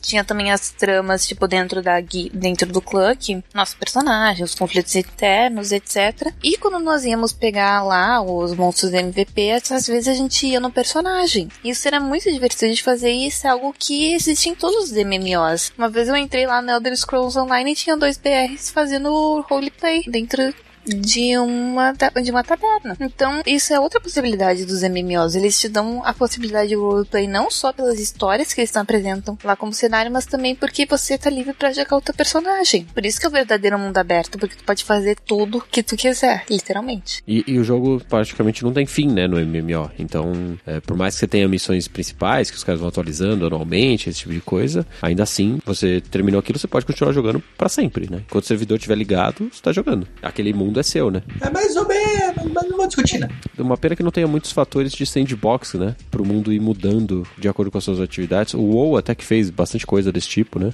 É, mas foram os, é, mas os eventos, mas o modo como é feito o mundo no WoW e nos MMOs não é vindo dos jogadores, vem do roteiro do que eles estão tentando montar. Então o MMO não é um sandbox, é um mundo aberto, mas não é sandbox. Então, eu acho que o, o MMO ele falta um pouco disso para você ter uma vida vida meio mais longa, assim. Porque senão depois para mim parece que ele fica repetição, né? Ele vira repetição. Eu acho que o maior problema do mundo aberto é que eventualmente ele vai se tornar um simulador de caminhada e os NPCs vão te irritar tanto que tu não quer mais ver a cara deles. O que eu acho que falta é exatamente o que o Sandbox tem. Porque você podia ter os dois, entendeu? Você podia aí ter um jogo no qual você daí depois você poderia explorar o mundo, atrás de recursos e construir aí a tua casa, a tua cidade, né? Mas o único jogo que ia começar a fazer isso, eu não vou nem comentar, né? Ele pegou, ele cagou tudo. Mas é algo muito difícil de fazer. Você ter um jogo tão grande desse, desse jeito, né? É uma coisa muito complicada. Sim, mas é, mas é, é, é possível, exatamente. É possível que daqui a cinco anos nós olhemos para trás e vejamos o Fallout 76 como o primeiro, aquele que tentou lançar uma tendência, bem, falhou miseravelmente, por enquanto, né? A gente não sabe o que. A gente que... pode ver daqui dois anos ele é atualizado igual No Man's Sky, por exemplo, e ter resolvido grande parte desses problemas. Ah, mas assim. Nem dois anos, seis meses, três meses talvez. O maior problema do Fallout 76 é que o tempo de beta foi muito curto. Então todos esses problemas que eles estão tendo é porque eles não tiveram um longo tempo de beta para poder resolver eles. Se tivessem feito um beta de mais tempo e mais tempo para resolver, não mas teria sido tão dinheiro, quebrado, mas... O problema do Fallout 76 não é bug, entendeu? Não é que nem os jogos tradicionais da Bethesda, quando eles lançam com reclamo de bug. O problema dele é que a narrativa dele é extremamente fraca. É fraca porque, diferente de outros jogos da Bethesda, você começa a seguir migalha, sabe? De coisas do passado, mas que você não pode mais mudar. E outros jogos da Bethesda isso não acontecia, em outros Fallout isso não acontecia. Você via coisas que você podia mudar depois, sabe? Você pegava, pesquisava o passado porque você ia conseguir uma arma grandiosa no presente. Você via as coisas do passado porque você podia mudar o teu presente. Isso não acontece no Fallout 76. O que tá no passado continua no passado, infelizmente. É porque justamente porque a premissa é reconstruir, não é tipo pegar o passado, é você construir o que o, pelo que você conhecia. Eles tentaram fazer um MMO sandbox, mas a tentativa até agora é extremamente falha. Daqui a um tempo vai ter mais gente tentando fazer isso e nós vamos ver os 76 como percursor, da mesma maneira como nós vimos o GTA 3 como percursor do mundo Tomara, aberto. na real, né? Tomara. Eu não sei se eu quero esse, esse estilo como Battle Royale, mas tudo bem. O que falta no 76 é, é, é adições, não correções, né? Ele vai ser visto como uma primeira tentativa, no mínimo. Sim, alguém tem que tentar, né? Alguém tem que começar. V vamos citar, vamos citar joguinhos, citar joguinhos. Então, a gente tem que citar joguinhos e falar mal deles, né? É agora, agora é a hora. Ou, ou bem, eu, eu tô com os revolucionários, né? Bom, vamos, vamos direcionando aqui pro final do cast, então. A gente falou bastante aí das coisas que foram acontecendo e tal. E acho que a gente pode.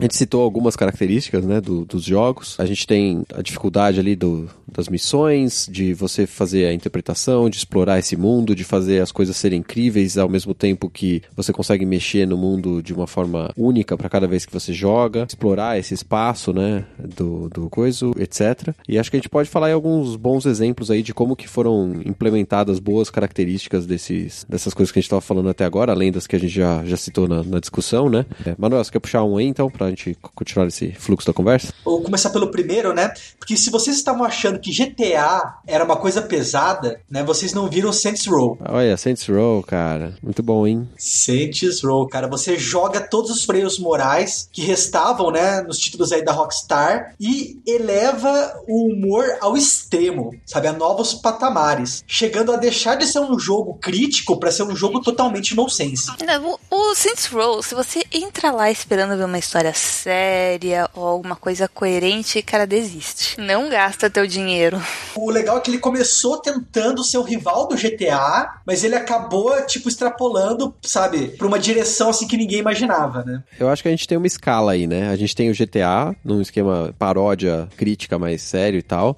A gente passa pro Saints Row, que é uma loucura, e depois no final a gente tem o Just Cause, né? Ah, não, cara, eu ainda acho que o Saints Row ainda, ainda tá em cima, cara. Não tem uma arma no Saints Row 4 que é um dildo de tentáculo? Sim, exatamente, é, é isso que eu queria falar, porque É. ele é o único jogo no qual você vai poder ser o presidente dos Estados Unidos, defender o planeta de alienígenas e tudo isso usando um consolo gigante pra bater nos adversários. Se parar pra pensar, isso é muita coisa que o presidente dos Estados Unidos faria.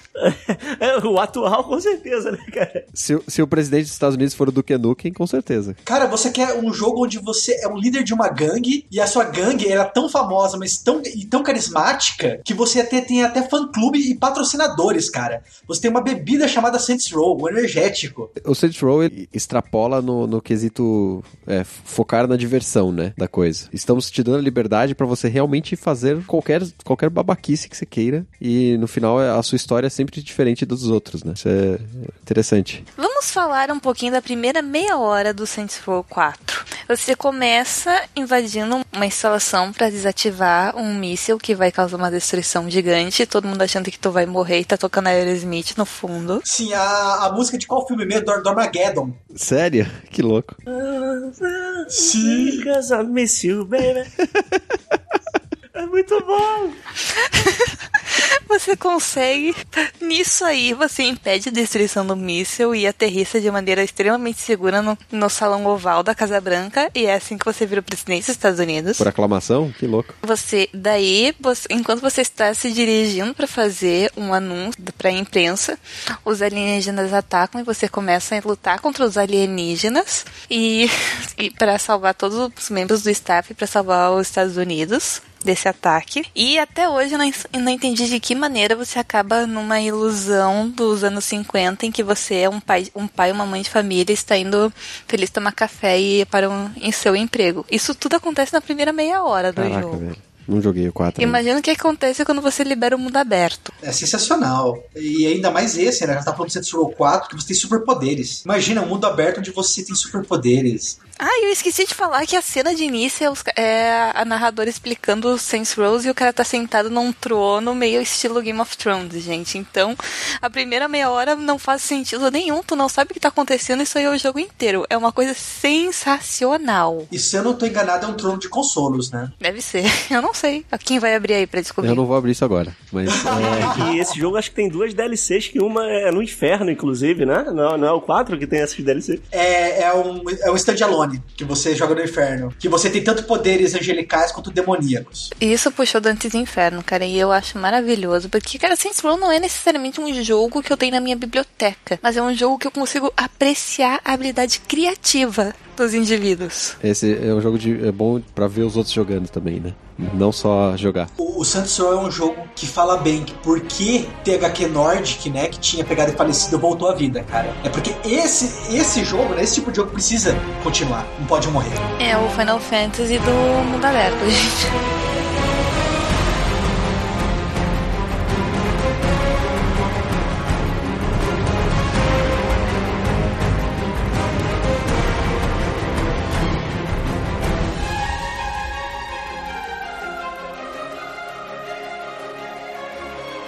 Só aproveitar um ponto que você falou de, de ter superpoderes no jogo de mundo aberto. A gente tem bastante jogo de mundo aberto que mais recente com um super-herói, né? A gente tem o Homem-Aranha, a gente tem o Batman, é, a gente tem o Infamous, a gente tem a maluquice que é o Sunset Overdrive. Esses jogos no qual você extrapola da realidade também são uma forma muito interessante de você aproveitar a liberdade do mundo aberto, né? De não só andar pela rua ou pegar um carro de dirigir, mas você pode se pendurar no prédio, você pode virar uma, um facho de luz igual no, no Infamous Second Sun, né? E atravessar a cidade inteira. Eu acho que essa é uma característica dos jogos de mundo aberto que é importante a gente ressaltar, né? Que como muito positiva, né? É, a, a capacidade de movimentação, porque, cara, não tem graça você simplesmente chegar no mundo aberto e fazer o que tu faz no teu dia a dia, porque eu não vou jogar um jogo de mundo aberto pra andar de bicicleta ou caminhar na rua ou pedir um Uber. ou porque, andar a de cavalo Deus. no meio da neve.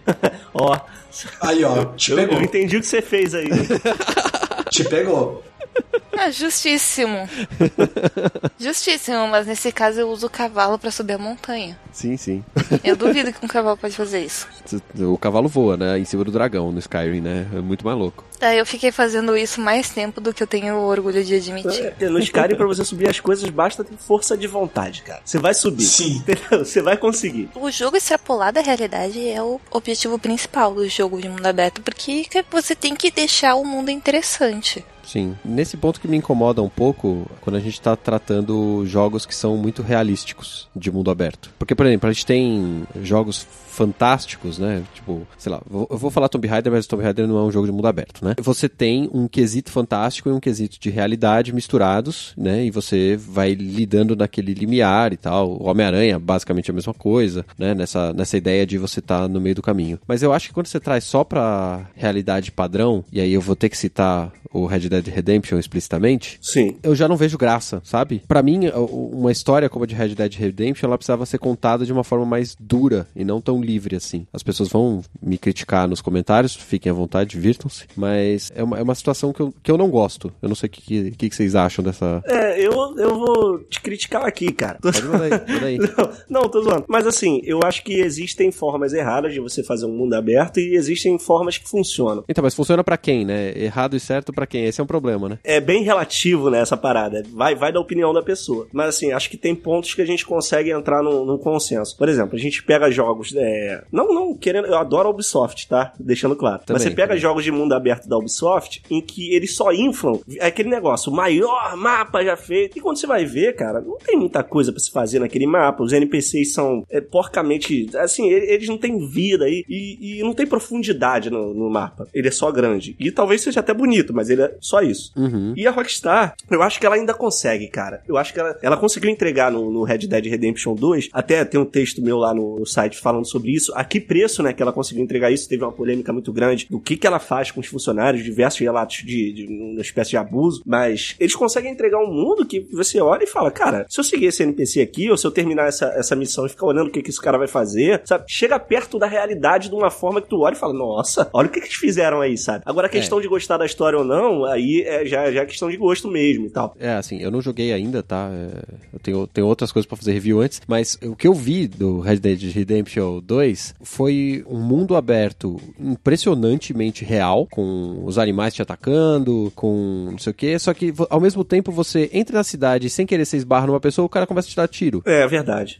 Sa- sabe, a- É. tem uma realidade muito grande de um lado e do outro lado tem um exagero muito grande. E eu não sei se, assim, eu não joguei, tá? Tô deixando bem claro que eu não joguei. Não, mas isso que você falou acontece. É que as coisas acontecem sim, mas a, a minha. Eu não sei qual é a sensação de quem tá jogando isso, Aham, sabe? Porque de fora me parece alguma coisa meio desbalanceada, sabe? Incomoda. Eu, eu- pelo menos pra mim, incomoda. Realmente você fala, nossa, eu não fiz nada, cara. Isso agora. Sim. É, é mas, mas, por exemplo, você entra na cidade, você para o seu cavalo, você entra na loja, o cara fala assim: olha, olha aí o catálogo, o que, que você quer comprar? E aí você abre o coisa e folheia o catálogo. Eu, eu acho isso incrível. Só que, sei lá, pra mim não é o que eu quero fazer num videogame, sabe? Eu, eu, eu não, eu não quero ficar olhando o catálogo, cara.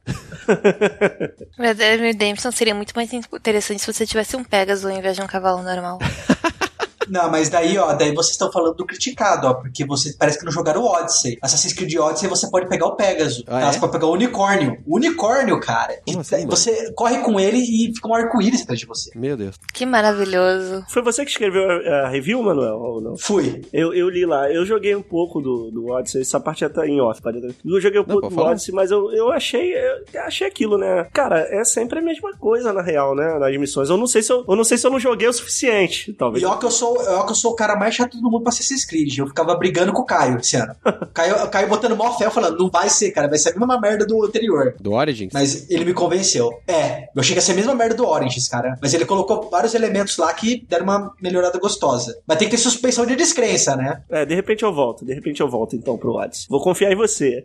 Depois de conversa, depois de conversa sobre o boa, Odyssey. boa. Eu joguei umas 10 horas do Origins, não do Odyssey, e, e uma coisa que me incomodou é assim, eu- o mundo aberto do Assassin's Creed, até no Syndicate, me incomodava muito, assim, porque eu achava tudo muito artificial, muito quebrado, nada fazia muito sentido, assim. No Origins, eu acho que o mundo já faz mais sentido, eu acho que eles melhoraram nesse quesito, só que no momento que eles colocaram o fator RPG, eles quebram essa realidade que eles estavam tentando passar com o mundo. No- É, pra mim, não sei, parece que é a mesma, mesma crítica que eu fiz pra o Red Dead Redemption 2 agora de novo. Nessa tentativa que eles estão fazendo de dar mais realidade pro mundo, eles estão deixando quebrar a realidade mais fácil. Quebrar a, a, a suspensão de descrença não funciona mais pra mim, nesse quesito. Mas eu, eu, eu acho que o problema é que você não gosta de elemento de RPG, cara. Porque você falou algo parecido com o Darksiders também. Do Darksiders? Entendeu? Sim. Mas eu nem joguei Darksiders. Mas a gente tava conversando sobre Darksiders, cara. Como assim, cara?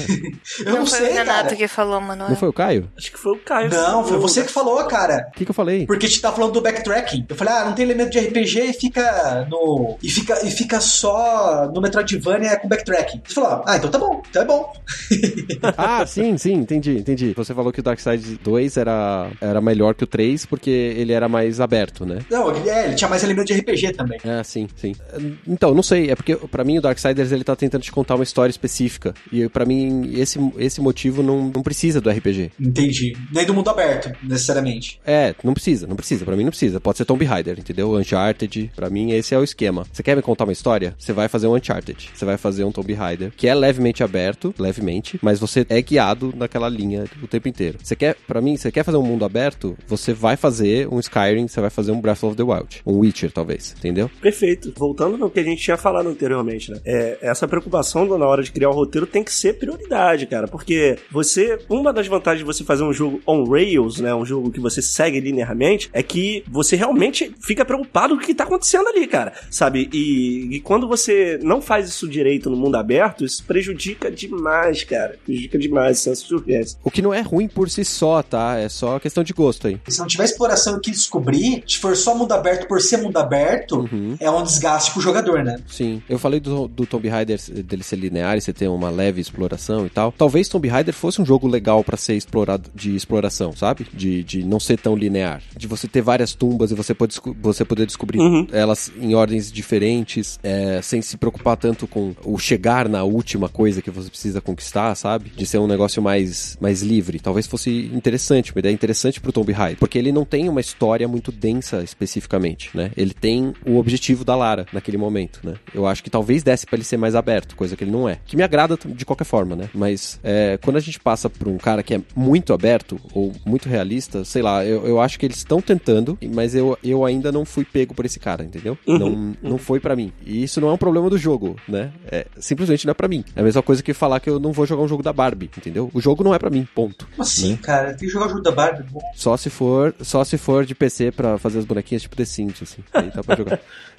mas, mas eu acho que é uma questão, quando o jogo é muito apegado, né, à realidade, é uma questão de você gostaria de viver essa época, você gostaria de conhecer essa época, Sim. não só por um livro, não só por um filme. Uhum. Daí eu acho que o jogo cabe. Cabe, cabe. né? Mas se você não tem essa vontade, daí realmente, se você tá procurando algo mais fantasioso, mais ficcional, você vai se frustrar. Uhum. Concordo, isso eu acho inclusive que Assassin's Creed é uma das coisas boas, né? Até os Assassin's Creed ruins, eles conseguem fazer uma ambientação, gente tava falando do Unity aí, que você é, é, é muito bacana você ver é, como eles montam ali a cidade, né? O, o, o, mundo aberto. Realmente é muito bonito. Eu uhum. acho, eu acho. É. Ela vai usar o poder de historiador, eu tô sentindo. Tô ah. aumentando aqui o nível do Ki. Isso aí tu vai me pegar, porque a, ah. apesar do meu pai ser professor de história, né? Eu, eu entendo pouco. Você fugiu, então, pra né? mim, tu, o, que, o que Assassin's Creed tá me falando ali é tudo verdade, hein? eu tô achando que é verdade. As, até as a conta foi Eden, igualzinho né? aquilo ali. o, uma coisa interessante, você falou do Unity aí, né? Pra voltar. Pra mim, o Unity é o que a Ubisoft deveria ter continuado a fazer com Assassin's Creed. Sim, se eles, se eles arrumassem, né? É. O Unity, se você pegar pra jogar agora, você que tá ouvindo e não jogou Unity por causa dos bugs dele, se você pegar pra jogar agora, ele é um jogo redondo. Ele já foi corrigido, ele é um jogo redondo. Você vai se divertir e o fato de você conseguir entrar em praticamente 90% dos prédios daquela porcaria é um negócio, assim, impressionante. E é uma coisa que me irritou muito quando eu pulei pro Syndicate, que você não pode entrar em nada. Tipo, todas as portas são fechadas. Você, tipo, destrói milhares de pessoas, você tem uma shotgun fodida e você não consegue quebrar uma porta de madeira. é verdade. Sabe? O mundo aberto também tem esse problema, né? Você tem que limitar o jogador em um espaço, porque você não tem capacidade suficiente ou não quer utilizar essa capacidade por qualquer motivo, né? Para não deixar tão aberto assim. E aí você faz coisas estúpidas, né? Tipo, madeira não pega fogo. Uhum. Né? E aí a gente tem, por exemplo, uma coisa é, meio zoada em, em, vários jogos de mundo aberto e que foi uma coisa que Assassin's Creed fez o, o tempo inteiro e agora pelo menos parece que ter soltado um pouco a mão, que é você ter que subir numa torre para liberar coisa, né? no Far Cry, no Far Cry tem. Se você quiser piorar a coisa, eu vou falar para você. Aí, não fique chateado, mas é mais ou menos, viu? O quê? Não, é que no Origins, por exemplo, pelo que eu vi, você não precisa subir na torre. Se você vai andando, é, você tá abrindo o é que, assim, mapa. A, a torre, ela vai servir para você pegar e melhorar tua, tua águia, né? Isso, isso, isso. Mas você não é mais obrigado para ver o resto do mapa. É, eu não subi em nenhuma torre, tá? Eu não subi em nenhuma torre. Até agora, do, do quanto eu joguei do mapa do, do Origins, eu não subi em torre. E não me fez falta, assim. Honestamente, minha maior decepção no mundo aberto da Ubisoft em relação a Assassin's Creed é você chegar no final do mapa, na água, do, no Black Flag, e você não cair como se a terra fosse achatada. Seria Seria demais! Seria ser muito bom! O Zelda o Breath of the Wild tem um esquema legal para evitar que você vá até o final, né? De um lado tem umas montanhas muito grandes, do outro tem um deserto com a tempestade de areia, e no mar tem tempestade também, então você não consegue passar, né? Tipo, é uma barreira invisível, mas ela faz. Ela tem um contexto. Sim. Eles perderam a oportunidade de colocar um Kraken, né? perderam, perderam. Isso é louco. Não, gente, essa é outra coisa. A gente sempre vai achar uma desculpa para dizer porque o mundo aberto não é perfeito. Não, mas o mundo aberto não vai ser perfeito. Os bons mundos abertos, eles são o que o Manuel tava tentando falar algumas vezes ali atrás, da parte da suspensão de descrença. O quanto você conseguiu entrar naquele mundinho e fazer com que aquilo lá fosse crível para você e que aquelas coisas que são absurdas e esquisitas sejam aceitáveis. Porque no momento que algum item dentro do mundo aberto te fizer pensar que você tá dentro de um jogo em vez de estar tá dentro do mundo, você quebrou o mundo aberto. Acho que é a definição perfeita, cara, que você acabou de dar. Eu, eu quero citar só o, o Homem-Aranha rapidinho, porque desse negócio das torres, só pra voltar, porque eu preciso deixar bem claro que eu acho uma coisa ridícula o Homem-Aranha viver oito anos na, na, coisa sendo Homem-Aranha, entendeu? Você ser mais fraco que os capanguinha lá, que você não consegue bater nos caras com soco, e você ter que subir nas torres porque você não conhece o mapa de Nova York. Eu acho isso um absurdo, cara. É muito escroto. Pô, o Homem-Aranha morou a vida toda lá, o Peter Parker, ele não sabe andar em Nova York. Isso aí. Não tem um Google Maps, porra, na porra do celular dele, cara? Qual é, porra? Pois é, na, na máscara da, da armadura dele lá, louca, toda fodida, você não tem um GPS automático, não tem porra nenhuma, né? Tipo, Mano, porra, não, não faz isso comigo. É, é o que você falou. A, o que que, que que isso fez? Ele tirou a sua suspensão de descrença. Falou, porra, it's a videogame, tá ligado? É um jogo. É, é, exato. Não, e tu quer que eu acredite que um adolescente de uma família que não tinha muita grana teve condição de perder um monte de mochila ao redor de Nova York com um monte de equipamento e dinheiro dentro? Aí depois ele tem que ficar catando. Não, e ele, ele tá o quê no jogo? No final da faculdade, ou no início da carreira cientista dele? Você é. acha mesmo que ele levou todo esse tempo para pegar e correr atrás das coisas que ele tinha perdido? Na faculdade, se eu, per... se eu esquecesse a minha bolsa dentro da sala, com todos os textos que eu li pro semestre, eu entrava em pânico cinco minutos depois. Tu acha mesmo que um, que um, que um cara da faculdade que tem que provavelmente teve muito menos dinheiro que eu não ia lembrar que ele deixou a mochila dele perdida em algum lugar em Nova York? E que ninguém achou a maldita da mochila. O pior é isso, ninguém roubou, tá ligado? E eu pensei que, tipo, na, na, na teoria, as, as, aquelas teias só duram uma hora, meia hora, uma hora, duas horas no máximo. E ficou lá durante anos. É, é, então. Mas isso aí é problema do Sony, eu- até nos quadrinhos também, né? Sony, o jogo é muito bom, mas eu sou fã de quadrinhos e às vezes eu sou muito chata a respeito disso. Se você não dessa suspensão de descrença, você começa a duvidar de tudo. Tudo. E dá pra falar de um último título aí antes de fechar, eu sei que o tempo tá acabando. E eu, eu ia falar do, do Sunset Overdrive, mas você acabou comigo, porque você falou do Spider-Man, você falou do, de outros jogos, né? Porque a diferença dele é locomoção, né? Que você pode deslizar por qualquer superfície. Pô, o Sunset Overdrive é muito louco porque ele é o, o open world do Tony Hawk, né, cara? Pra fazer grinding Pode no- crer, nos cabos. grind no tempo todo. Cara, o Sunset Overdrive, ele é o jogo de mundo aberto mais good vibe que você vai ver em toda a sua vida, entendeu? Um track que eu acho muito louco nele é que você se dá, se dá de cara com é, barreira invisível e tá escrito claramente: esta é uma barreira invisível. É, e quando você, e quando você morre, que tipo, que quando você volta tem várias referências, tá ligado? Tipo, Portal. É muito maneiro, cara. Não, é Drácula, tem Sim. referência de Volta pro Futuro, É Doctor muito bom, Who. é muito bom, cara. Cara, você às vezes você quer morrer, cara, só pra você ver a referência ver, nova. é muito maneiro, cara. A Mas eu- Insomnia que não devia ter feito o jogo do Homem-Aranha, ela devia ter feito o jogo do Deadpool, cacete. aí ia ficar. Nossa! Aí, ó. Cara, Tentaram fazer isso uma vez e não deu muito certo, não. não, Ah, não, mas é que não era a Insomaniac. A Insomaniac conseguiria. Imagina o Deadpool dentro do videogame quebrando a quarta parede, só que fazendo todas essas referências muito loucas. Igual o filme, basicamente. E Eu acho que aí ficaria bom. Acho que ficaria bom. É, o, o Sunset Overdrive é, é um Deadpool tirado do nada, cara. Eles fizeram a IP do zero. Sim. Sim, sim, saiu com o Xbox, né? Eu. Na- ah, não, não é mais. Porque faz 15 dias ele foi lançado também para o PC. Mas ele é da Microsoft, né? Então que você, quem não jogou, fica a recomendação aí. É da Microsoft, né? Vai sair pra onde ela quiser. Não, a IP é da Microsoft, mas ele tá na Steam e por menos de 40 reais, cara. É uma coisa assim de louco. Só não vai sair na Sony, é isso que a gente tá deixando claro aqui. Não vai sair na Sony. Né, Nem no Switch, né? Nem no pro Switch é capaz ainda, né? Porque. Olha, será? Eu espero que sim, cara, porque é um jogo que vale. O jogo é meio antigo, então eu acho que o processador do Switch consegue até. E a Microsoft e a, e a Nintendo estão namorando, né? Já tem um tempo aí que eles fazem propaganda junto. Tomara que saia, cara. Tomara que saia um jogaço. Não, um jogaço, cara. Eu peguei só ele pra me consolar do Fallout 36.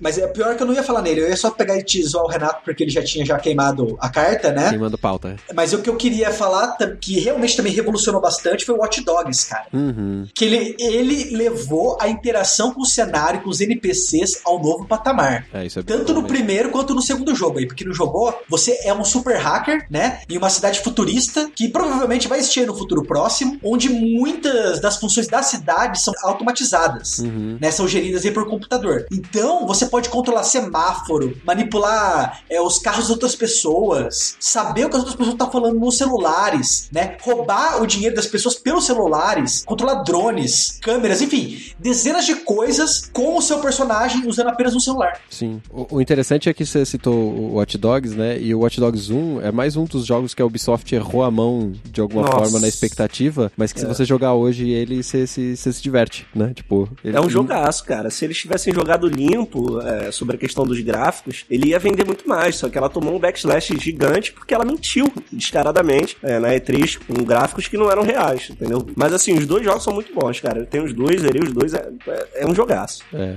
Olha, Eu vou dizer que a coisa que mais me deixou entretida a respeito do Watch Dogs foi que você conseguia ver, tipo, a identidade das pessoas. Sim. Por causa do telefone tem tudo, né? Daí teve uma que tu dá uma olhada do cara. Fulano de tal, ah, é, a dispositivo, profissão, doador de sangue.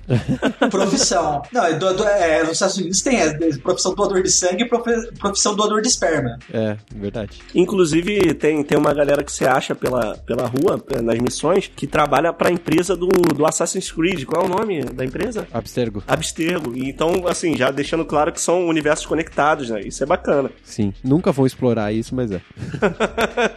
Não, acho que era só pra dizer, ó, esse jogo aqui é nosso. Sim, sim. É, o Ubisoft The Game, dois pontos, Watch Dogs. Né? Assim, Ubisoft The Game. E eu acho que assim, o segundo jogo, apesar do pessoal tá bastante, ficou bastante com o pé atrás, ele conseguiu entregar o que ele prometeu, né? Ele tem aí um tema bem moderno, né? Você é um ativista virtual, Sim. né? E aparecem também problemas é, bastante compatíveis com a nossa realidade, né? É, como a mídia e o governo manipulando seus dados, né? Sim. Usando seus dados contra você e coisas desse tipo, É. sabe? Cara, é um jogo sensacional. Além, além de ele pegar ele conseguir emular São Francisco, né? Deixa fazer uma São Francisco virtual É de uma maneira que ninguém nunca viu, cara. É, Não, perfeito. cara, cara, as maiores personalidades da cidade de São Francisco estão presentes nesse jogo. Sim. Entendeu? As, as, as artes, né, de rua, né? a- os grafites de maior destaque de São Francisco também estão presentes. Uhum. Inclusive, você tem a opção aí de pegar, tirar foto, né? Tanto com essas personalidades, quanto com essas artes e ganhar pontos, né? Fazer quests com ela, cara. Cara, esse jogo é, é, assim, sensacional, cara. Pena que o marketing dele não foi tão agressivo quanto no primeiro, exatamente porque eles estavam com receio de as pessoas não acreditarem, né? Sim, mas ele é muito bom mesmo. Muita gente ficou muito no pé atrás com o Watch Dogs 2, justamente porque o Watch Dogs 1, apesar de ter entregado o que ele prometia, teve esse problema dos gráficos, e a história também é muito mais ou menos. né? Uhum. Não, a, a história é. A do dois é melhorzinho. É você assim, você é um tri, você é aquele, você é um brucutu dos anos 80, sabe? É. Eles pegaram meu, minha sobrinha, meu sobrinho, e eu vou acabar com eles. É isso só, sabe? Não, não tem profundidade, cara. É mais raso do que poço d'água. Uma coisa interessante vocês falaram que tem essa parte meio realística, né, do, da tecnologia, do que, que você pode mexer, do que você pode não mexer e tal. E isso vai até meio que de encontro ao que eu tava falando de, de você tentar se aproximar muito da realidade, você pode quebrar o jogo. Só que eu acho que a Ubisoft, por enquanto, ela consegue, no geral, né, até aí, pelo menos, a- acertar o equilíbrio entre o absurdo e o real, sabe? É, Continua sendo um jogo de videogame, você sabe que é um jogo de videogame, e você sabe, por exemplo, que aquele monte de drone, aquele acesso de internet rápido em qualquer lugar da cidade, não existe aquilo, né? A gente sabe que não existe. Então, mas é uma realidade plausível, sabe? E eu acho que é suficiente pra gente manter a, a imersão no mundinho ali, sem extrapolar muito. Se você for hackear alguma coisa, você vai ver que não tem nada a ver com o que aparece no Watch Dogs, nem no que aparece no filme. Você anda Que? hackeando as Oi? paradas? Como? Oi? Olha Tá- só, a conexão tá cortando? O que, que, que foi? Então, essa sua tela aí, esse seu papel de parede do. Bom, é, mais coisas sobre mundos abertos aí ou a gente pode encerrar? Ô, vocês já jogaram Don't Starve? Sim, é muito bom. Eu já. É um jogo de survivor, né? É um jogo de mundo aberto Survivor e é sandbox, porque você modifica o cenário ao redor, você corta árvore, você pega, você pega mato, você você toca foguinho, é boni e bonitinho entre aspas, é bem interessante, eu gosto muito. E claramente, apesar de ter aquela história tipo que não é muito profunda, é um jogo feito pra você se divertir com os seus amigos, mundo aberto, cada um vai pra um canto e sobreviva. Literalmente não passe fome. É um estilo de jogo que a gente não citou aqui, né? O estilo de sobrevivência, especificamente. Ah, isso geralmente entra dentro do sandbox. Sim, é. Mas, mas ele, ele é- normalmente tem uma abertura bem grande, né? De, de mapa e tal. E alguns deles caberiam aqui, né? Nessa conversa, mas é, já tá gigante também. É, o Don't Starve crer. também é legal que você pode jogar co-op, né? Pode. Agora sim. Ah, sim, tem o Don't Starve Together, que Eu tenho ele já esse. tinha o co-op e o Together ele aumentou as possibilidades. Isso eu acho sensacional. Não, não é o tipo de jogo que eu gosto, de, de ficar coletando recursos, etc. Eu só gosto de fazer isso em RTS. Eu acho a ideia espetacular, assim. Porque cada jogo que você joga é um jogo novo, né? Ah, e é muito bom pra, por exemplo, quem tem canal de YouTube fazer streamer ou simplesmente gosta de ficar no Rue Rue com os amigos. Sim, sim. É muito divertido, cara. É bem divertido jogar mesmo. Esse jo- é um jogo feito claramente pra você se divertir com os seus amigos, porque jogar sozinho não é tão legal assim, é mais estressante e te induz muita ansiedade. Mas você joga com os teus amigos, você tem uma interação maior, talvez até aproxime as pessoas. Sim, sim. Geração procedural é uma estética muito parecida com as obras do Tim Burton. Você não tem por que não jogar esse jogo. É verdade, é verdade. hein? Quem gosta do Tim Burton. Cara, você falou agora, eu nunca tinha reparado. É o traço todinho, né? Nunca associou, né? É o traço todinho. É, lembra bastante o Noiva Cadáver. Bom, galera, esse aí foi o, o nosso papo sobre jogos de mundo aberto e um pouquinho de sandbox lá no começo. Deixa aí nos comentários o que, que vocês acham que foi absurdo da gente ter falado aqui, o que, que a gente errou, o que, que a gente acertou, o que, que vocês acham legal, o que, que vocês não gostam de jogo de mundo aberto, certo? E até a próxima semana. Abraço. Tchau, tchau. Falou! Até mais, povo!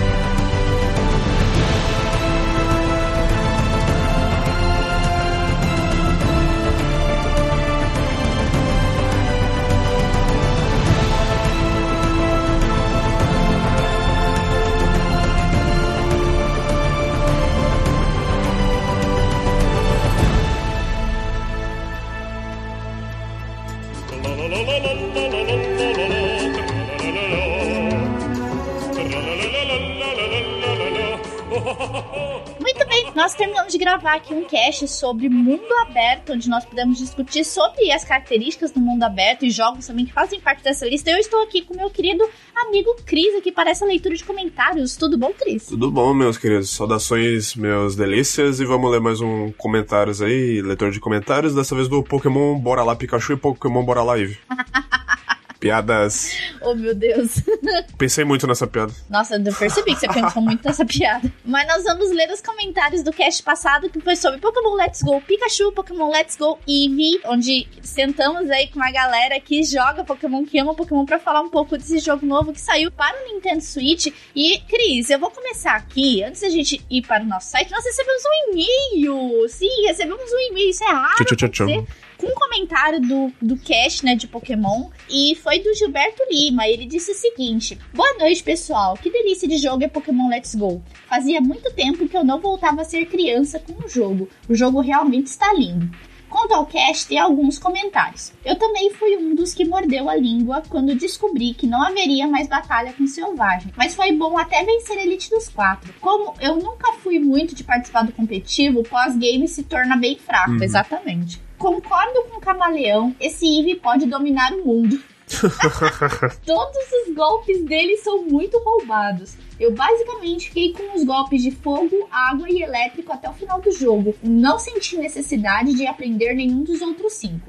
A mecânica de brincar com o Eevee foi bem otimizada. Toda hora queria parar e ficar lá horas fazendo carinho. As melhores roupas para o Eevee foram as do set Safari e o set da Evolution, em especial a do Umbreon. A roupa dele é muito fofa. O NPC de avaliar o Pokémon logo depois do terceiro ginásio é muito bom quando comparado com o Sun Moon, que você somente teria acesso na Battle Tree, após Elite dos Quatro. Eu discordo com o que o Camaleão falou sobre o Yellow do Pikachu não poder sair da party. Quando eu jogava com o emulador, eu tirava ele logo depois do ginásio da Mish, porque eu não gostava dele.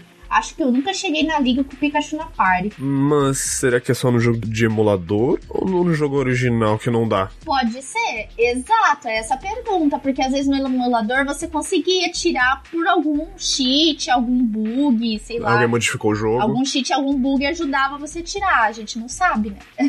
O pessoal que jogou no Game Boy original, aí, ó, pode dizer pra nós aí nos comentários, se puder. Sim, quando o Shark falou do Pikachu ter dado um choque nele, eu tive essa reação do meu Eevee. Estava dando carinho, ele não gostou e me empurrou, saindo da tela. Quando eu voltei, ele estava emburrado com raiva, quando já fiz isso várias vezes já. Ele, ele- o- a minha Eevee, ela é muito sistemática. Eu tô fazendo carinho nela, ela tá feliz, e do nada ela, embu- ela fica emburrada. Do nada. Eu não entendo o que acontece com ela. É fresca. O sistema de montaria desse jogo foi muito bom, mas nada bate a montaria do Snorlax preso na barriga do Kangaskhan com o Eevee na bolsinha. O mais engraçado de todos é o Alola Executor, sim. a Game Freak está de parabéns por conseguir mostrar de uma forma única uma história que eu e muitos outros jogadores conhecemos do início ao fim. Principalmente a história de Lavender. Gostei da aparição da Lorelei durante o jogo, mas esperava que aparecesse o restante da Elite dos Fatos ao longo do jogo. Faltou um pouco desse capricho. Desculpa pelo e-mail grande e até a próxima. Cara, sabe uma coisa que faltou também? E eu esqueci até de comentar isso no cast. Porque na Elite dos Quatro, quando você entra, você dá de cara com a Lorelei, certo? A Lorelei, ela está montada no Lapras. Ela está lá, sentada em cima do Lapras. É, aí, quando você passa pro Bruno, você espera, tipo, alguma coisa parecida. Tipo, ele do lado do Machamp ou de algum outro Pokémon lutador. Hitmonchan. Principalmente do Machamp, que é o. É, Hitmonchan. Mas principalmente do Machamp, porque esse é o principal Pokémon do Bruno. Mas ele não tá lá, o Machamp. Aí você pula pra Agatha, cadê o Gengar? O Gengar não tá do lado dela. Era uma coisa também que eu acho que a Game Freak podia ter pensado. Esqueceram do resto. Aí você chega na skin tá lá, Dragonite. Tipo, poxa, por que colocou no primeiro e no último e não colocou nos outros dois? Os outros dois são menos relevantes? tipo, não faz sentido isso, né? Que preconceito é esse Né? com a minha Agatha? Só porque ela é idosa? É, só porque ela é idosa? Deixa a minha velhinha dos fantasmas em paz, poxa. A velha de Célado, pô. É, a velha de Célado. Brincadeira. Gente, eu gosto muito da Agatha porque ela é, é uma das personagens mais clássicas do jogo. Li- líder de pokémons fantasmas barra poison, né? E eu acho que valeria a pena ela tá com o Gengar do lado, né? Que acho que até naquele anime, o Ai, Gengar! Melhor imitação. É, então, mas pô, procure aí, ela tem. O principal Pokémon dela é um Gengar, gente. Mas muito obrigada, Gilberto Lima, pelo seu comentário. E agora nós iremos para o nosso site, Cris, onde nós leremos os comentários do, do nosso site que o pessoal colocou. Cris, por favor, faça as honras aí, leia o primeiro comentário do nosso site. Então vamos ler o comentário aqui do nosso querido Felipe Guimarães. Delícia de cast, bem nostálgico ouvir sobre uma franquia que tanto gostei na infância. Infelizmente hoje não consigo apreciar o anime e bem menos os games, por falta de identificação com a franquia que tanto mudou e do anime. Que valha-me Deus. não comentei no cast anterior porque não postaram no Google Podcast, então não fui notificado do episódio 221. Vi recentemente que saiu esse e vim até aqui para ver o cast que perdi. Muito obrigado pelo programa de sempre, um delicioso abraço. A questão do anime e dos jogos são duas coisas completamente diferentes. Eu não sei o que a Game Freak tá planejando, porque nos últimos jogos e no a Game Freak ela tem meio que feito essa ligação com o, j- o anime, o jogo. Você percebe, por exemplo, o Ash Greninja, né, que foi entregue de presente pra galera em Sun Moon. Então, é, de alguma forma eles querem manter isso. Tipo, não sei se eles estão querendo ligar alguma coisa do anime com o game, sabe? Mas, ó, eu te garanto, assim, se você jogar, por exemplo, XY e Omega Ruby Alpha Sapphire, você vai sentir aquela mesma nostalgia da infância. Pode ficar tranquilo. Eu Os concordo. jogos permanecem os mesmos. Só Sun Moon que teve umas alterações aí, outra Sun e outra Moon. polêmicas. É, com a entrada dos trials, né? Os carros NAS, etc. Então, ele teve essa mudança, né? Porque eles tiraram a- os ginásios e colocaram os trials, que são provas, né, Pra você enfrentar um Pokémon. Na verdade, você enfrenta um mestre, você enfrentou o Pokémon Totem, né, que a gente chama. Sim, exato. E você ganha desse Pokémon Totem, ele te entrega a insígnia, vamos dizer assim, Entre aspas, entre aspas muitas aspas, coloca aí, Bem aspas. que é. é o a pedra do Z-Crystal que você faz executar o seu movimento do tipo que o Pokémon executa. Por exemplo, se você ganha do tipo normal e você pode executar um, um, um, um Z-Move do tipo normal e bem Uhum. os outros sequencialmente, né? Mas obrigada, Felipe Guimarães, pelo seu comentário. E eu vou ler o comentário do Cris da Pokéblast, porque ele não vai ler esse comentário dele mesmo. eu vou que ele tá aqui na, na leitura de comentários comigo. Ele não Olha vai ler o comentário dele mesmo, né? Saudações delícias do Meia Lua Cast. Tudo bem com vocês? Quem vos fala é um dos colaboradores da casa e provavelmente eu mesmo estou lendo meu comentário no próximo cast de leitura de comentários. Ou será que não? É, não vai ser ele que vai ler, vai ser eu. Adorei o cast, foi bem dinâmico, cada um falou e contribuiu de uma maneira bem bacana. O Camaleão e o Nicolas, eu gostei demais dos comentários dele. Foram os que mais argumentaram e expressaram suas ideias de forma bem dialogada, digamos assim. Você já nota como o Marquinhos entende a franquia pela maneira de falar dele, como ele mete o pau de uma maneira positiva e respeitosa, visando a melhora dos jogos futuros. Shaq achei que falaria mais do que falou, mas seus comentários sobre os viés competitivos foi bem interessante. A Vanessa, infelizmente, não tinha zerado o game até então e não falou muito também, porém foi bacana também, adoro sua voz, ô louco, que isso. Todo mundo concordou que o modo online foi uma completa decepção. Que saudade da minha ex-plaza. Uma pena que não participei, pois, pra quem não sabe, eu adoro Pokémon, assim como a Vanessa e o Bruno, que são meus colegas de trabalho. Eu não tenho Switch ainda, espero estar ano que vem com essa galera da Delícia comentando o jogo 2019. Beijão especial pra Vanes, Marquinhos e Shark, e um abraço pro Bruno e pro Nicolas. Encerro meu comentário com o Cry do Eve. Ô pai! Papai! Coisa mais linda, cara, o o, o do Eve.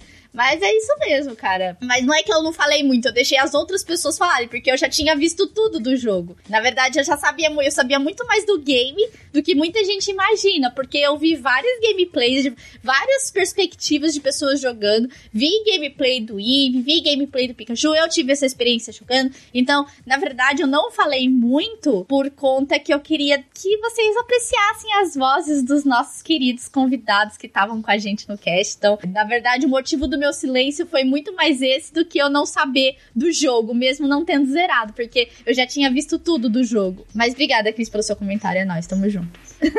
Pode ler o próximo comentário, cara. Agora é do Darley Santos. Pokémon Let's Go seria então uma mistura de Pokémon Yellow com Pokémon GO? Resumidamente, sim. Sim, basicamente é isso. O Pokémon Let's Go, como eu disse, mesmo que a Game Freak não aceite, eu vou dizer, que nem o Marquinhos falou, eu vou dizer que Pokémon Let's Go Eevee e Pokémon Let's Go Pikachu é um remake, sim, remake remaster do Pokémon Yellow com as mecânicas do Pokémon Go. Basicamente é isso. Muito obrigada aí, Darley Santos, pelos comentários. E agora, Cris, nós vamos lá para o Portal Deviante para ler os comentários lá do Portal Deviante. Muito obrigado aos nossos queridos amigos aí, laranjinhas, pelos comentários. E eu vou começar aqui, Cris, pelo Douglas Bridge. Mais um episódio delícia! Comprei meu Let's Go Eevee no dia do lançamento e não me arrependo. Estou jogando ele desde então sem parar. Meu último game da série tinha sido o Red. Nossa! Caraca! Ó, Esse, esse aí jogou faz tempo. ó. É, jogado em emulador. Então, pra mim, a evolução foi absurda. Mas sei que tem muita coisa pra melhorar. Uma reclamação que não ouvi de vocês, mas me incomoda, é com relação às vozes dos pokémons. Por que raios eles colocam aqueles barulhos do Game Boy? Só o Pikachu e o Eevee têm vozes normais. Dava pra ter melhorado, né? É uma crítica nossa da comunidade, né, Cris? Sim. A gente critica o fato deles não trazerem as vozes dos pokémons pro jogo. E é triste, cara. Porque se você perceber, cara, o Pokémon ele só dá o cry dele uma vez, que é a hora que ele entra em batalha. Ou quando você vai capturar, você escuta o cry dele.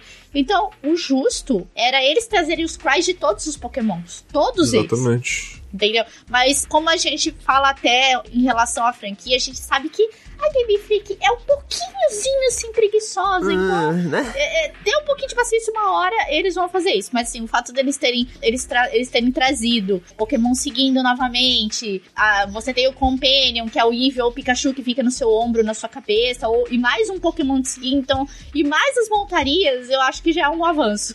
deles terem mantido. Ah, oremos que continue. Exato. Né, Game Freak, por favor, não traz uma feature e tira de novo. Porque você deixa a gente puto. Não tira as coisas boas do jogo, por favor, caceta. Exato. Mas muito obrigada, Douglas Bridge, pelo seu comentário, Cris. Próximo comentário. Tô desistindo. Pokémon não enche meus olhos. Só terminei o Ruby até hoje. Mas achei muito interessante essa proposta 3D interativa. E curti essa coisa de ganhar XP sem ter que perder PP. Dos comentários. Cris, não necessariamente se infligir dor vai te fazer acordar. Tanto que certos tipos de pesadelos não te acordam. Mas acho válido e tentador. Mas se quer saber mesmo se está sonhando, tenta fazer alguma coisa que na vida real não acontece. Tipo, abrir as asas e voar ou bancar o- Neo de, Ma- de Matrix quando ele pula de um prédio a outro. não garanto nada. Sobre o concurso, vou começar agora, ou pretendo. Mas sei que deve ter algum resultado lá pra outubro, talvez novembro. Acho que do ano que vem, né? Quer dizer. Ah, mas só, eu fui chamada recentemente pra assumir uma vaga e olha, eu fiz o concurso em 2015 e eles me chamaram só agora. Então não perde a esperança não, cara. É normal essa demora. Aham. Mas muito obrigada aí, tô desistindo pelo seu comentário. E eu vou encerrar, Cris, com um comentário do Fred Walter. Ele diz o seguinte: Olá pessoal, tudo bom? Tudo bem, cara. E você? Tudo bom. Primeiramente, parabéns pelo cast, foi uma conversa muito boa. Falando sobre o jogo, eu particularmente odiei a proposta dos jogos do Let's Go e tomei um balde de água fria com o anúncio deles. Passo de todas as críticas do camaleão às minhas. Mas focando principalmente na mecânica de captura e das batalhas contra Pokémon Selvagem, queria dizer que uma das dúvidas que sempre surgiu, principalmente por causa daquelas brincadeiras de que você estava jogando um jogo sobre a captura de animais selvagens para fazer rinha de galo, era qual a diferença entre o que o treinador faz e o que a equipe Rocket faz. Equipe Rocket rouba os Pokémons. Essa acho que é a maior diferença. É, Ela rouba Pokémon dos outros. praticamente. Basicamente isso. Eles têm os pokémons deles, obviamente, que eles, eles treinam tudo, é- são deles, característico deles, o que é normal da franquia. E ele tem o lado negro, que é, eles sempre estão buscando roubar o pokémon das pessoas. Você percebe no anime que eles estão constantemente tentando roubar o Pikachu do Oeste. Ou algum outro pokémon que interessa pra eles, entendeu? Sim, raro, forte, essas coisas todas. Exato. Então, com o tempo, fui entendendo a mecânica de captura de Pokémon, to- tomando o anime e a cultura japonesa com base da seguinte forma: quando você derrota um Pokémon em batalha, ele reconhece a sua força como treinador e aceita te seguir como mestre dele. Exato. Por isso, as batalhas servem como uma disputa de honra, considerando a ideia desse mundo cheio de animais interessados em batalhas. Por outro lado, a equipe Rocket e outras equipes vilãs não passam por esse processo de reconhecimento da força e simplesmente invadem o ambiente e capturam os Pokémons da força. Exatamente. Acabei criando esse pensamento como uma justificativa interna para tudo que vemos nos jogos. Assim, encontrar um Pokémon que eu quero, usar os poderes dos meus amigos para vencê-lo e provar para ele o nosso poder, para só fazer depois se juntar ao nosso time e se tornar parte do jogo. Tanto que uma vez capturado um Pokémon, eu dou um nome e não capturo outro da mesma espécie até o fim do jogo. Talvez capture uma evolução, apesar de que o ideal mesmo é evoluir ele. Quando você tira a mecânica de batalha, fica apenas o esquema de captura. Você banaliza a captura e torna apenas um membro da equipe Rocket que invade o habitat, habitat natural dos Pokémons e sai jogando armadilhas nele. Pior ainda, se você pensar no Pokémon GO que te obriga a capturar milhões de Pokémon silvestres para evoluir um. Não sei se é pelo fato de Pokémon sempre ter sido um jogo com gráficos mais simplificados, mas a imaginação sempre foi fator importante na imersão dentro da história. Mais uma vez, obrigado pelo ótimo cast, grande abraço a todos. Nessa questão, é, sobre que você fez, eu entendi o que você disse sobre a questão da equipe Rocket, de você entrar e, e, invadir. Mas na verdade, a equipe Rocket, eles capturam os pokémons deles normais, tanto é que você vê Vamos pegar o mais recente agora. Pokémon é, Ultra Adventures aí. O Sun Moon, o anime. Cara, vamos pegar o Mimikyu. O Mimikyu, ele, ele foi capturado pela equipe Rocket. Eles não roubaram o Pokémon. Eles capturaram o Mimikyu. Honestamente. É. Honestamente, entendeu? Então eu acredito que os Pokémons que eles têm, que eles usam para poder obedecer eles, eles capturam normal o Pokémon. Entendeu? Eu acho que deve ter outros exemplos durante a série do anime. Eu tô pegando o anime como base, tá, gente? Tô pegando o anime como base. Então, eles capturam normal os pokémons que eles vão usar pra ir contra as pessoas. Porque o pokémon, mesmo que você o pokémon tenha o coração o inocente puro, mas eles vão fazer o quê? Eles vão fazer aquilo que o mestre deles mandar. Contra o Ash pra roubar o Pikachu dele, o que eles vão fazer? Eles vão lutar pela equipe Rocket. Vão obedecer. Aí, quanto a essa questão aí da, da, de você capturar direto, eu acho que não entra tanto na questão do que a, a, a proposta da equipe Rocket. Eu acho que já não, não entra bem assim. Eu acho que essa questão da captura entra mais como realmente, naturalmente, você encontra o Pokémon e você quer capturar ele. Agora, quanto a você encontrar, tipo, capturar vários para evoluir um e depois manda o resto pro professor, aí eu não sei. Daí é polêmica, né? É, é polêmica, é uma coisa nova. Cada um interpreta de uma maneira diferente. É, então, porque eles querem, tipo, que você não evolua da forma normal, mas usando. E na verdade, você não captura outros para evoluir um, entendeu? Você usa usa as candies dos pokémons que você captura, que tipo, são, os candies são os itens que esses pokémons que você capturou dropa, para você poder fazer um mais forte. E os outros, se você quiser ficar, você pode ficar com eles. Não tem problema. Você pode ficar, por exemplo, você capturou lá 300 speed, você pode ficar com os 300 speeds na box. Você não é obrigado a mandar pro professor, porque a box cabe mil pokémons, né? Mas se você quiser, você pode mandar, entendeu? Mas se você não quiser, você pode ficar com eles na box. Você não é obrigado a mandar. é só essa questão mesmo da captura que eles mudaram. Realmente não ter aquela batalha, tudo. Apesar de que assistindo o Pokémon Generations, você sente falta, né? Por exemplo, que ele manda o Pikachu logo de cara para enfrentar o Caterpie lá, né? E ele captura o Pikachu usando o Bulbasauro, né? Batalha com, batalha com o Pikachu, né? Usando o Bulbasauro para poder capturar o Pikachu, né? Então, de certa forma, isso faz falta. E que a gente falou, eu acho que as duas mecânicas podem ser mantidas. Acho que não tem problema. O importante é que sejam mantidas, né? Porque eu achei divertido você capturar os Pokémon direto. De, de escolha, Game Freak. Deixa a gente é, fazer a nossa própria jornada, entendeu? Nosso próprio estilo de jogo, entendeu? Por exemplo, por exemplo, uma coisa que muita gente reclamou no, no, no Sonho Ultra Sonho Ultramon. Tem um tutorial gigante de uma hora. Cadê a opção? Pular tutorial? Sim. Obrigado. Continua. Entendeu? Eu não quero ver de novo coisas que eu tô vendo há 20 anos. Exatamente, cara. E, e, eu acho que, por exemplo, essa dinâmica é, que eles colocaram no Let's Go, por exemplo, esse tutorial, eles podiam ter evitado o feito que eles fizeram em Let's Go. Você simplesmente, quando você, você vai, você entra no jogo, você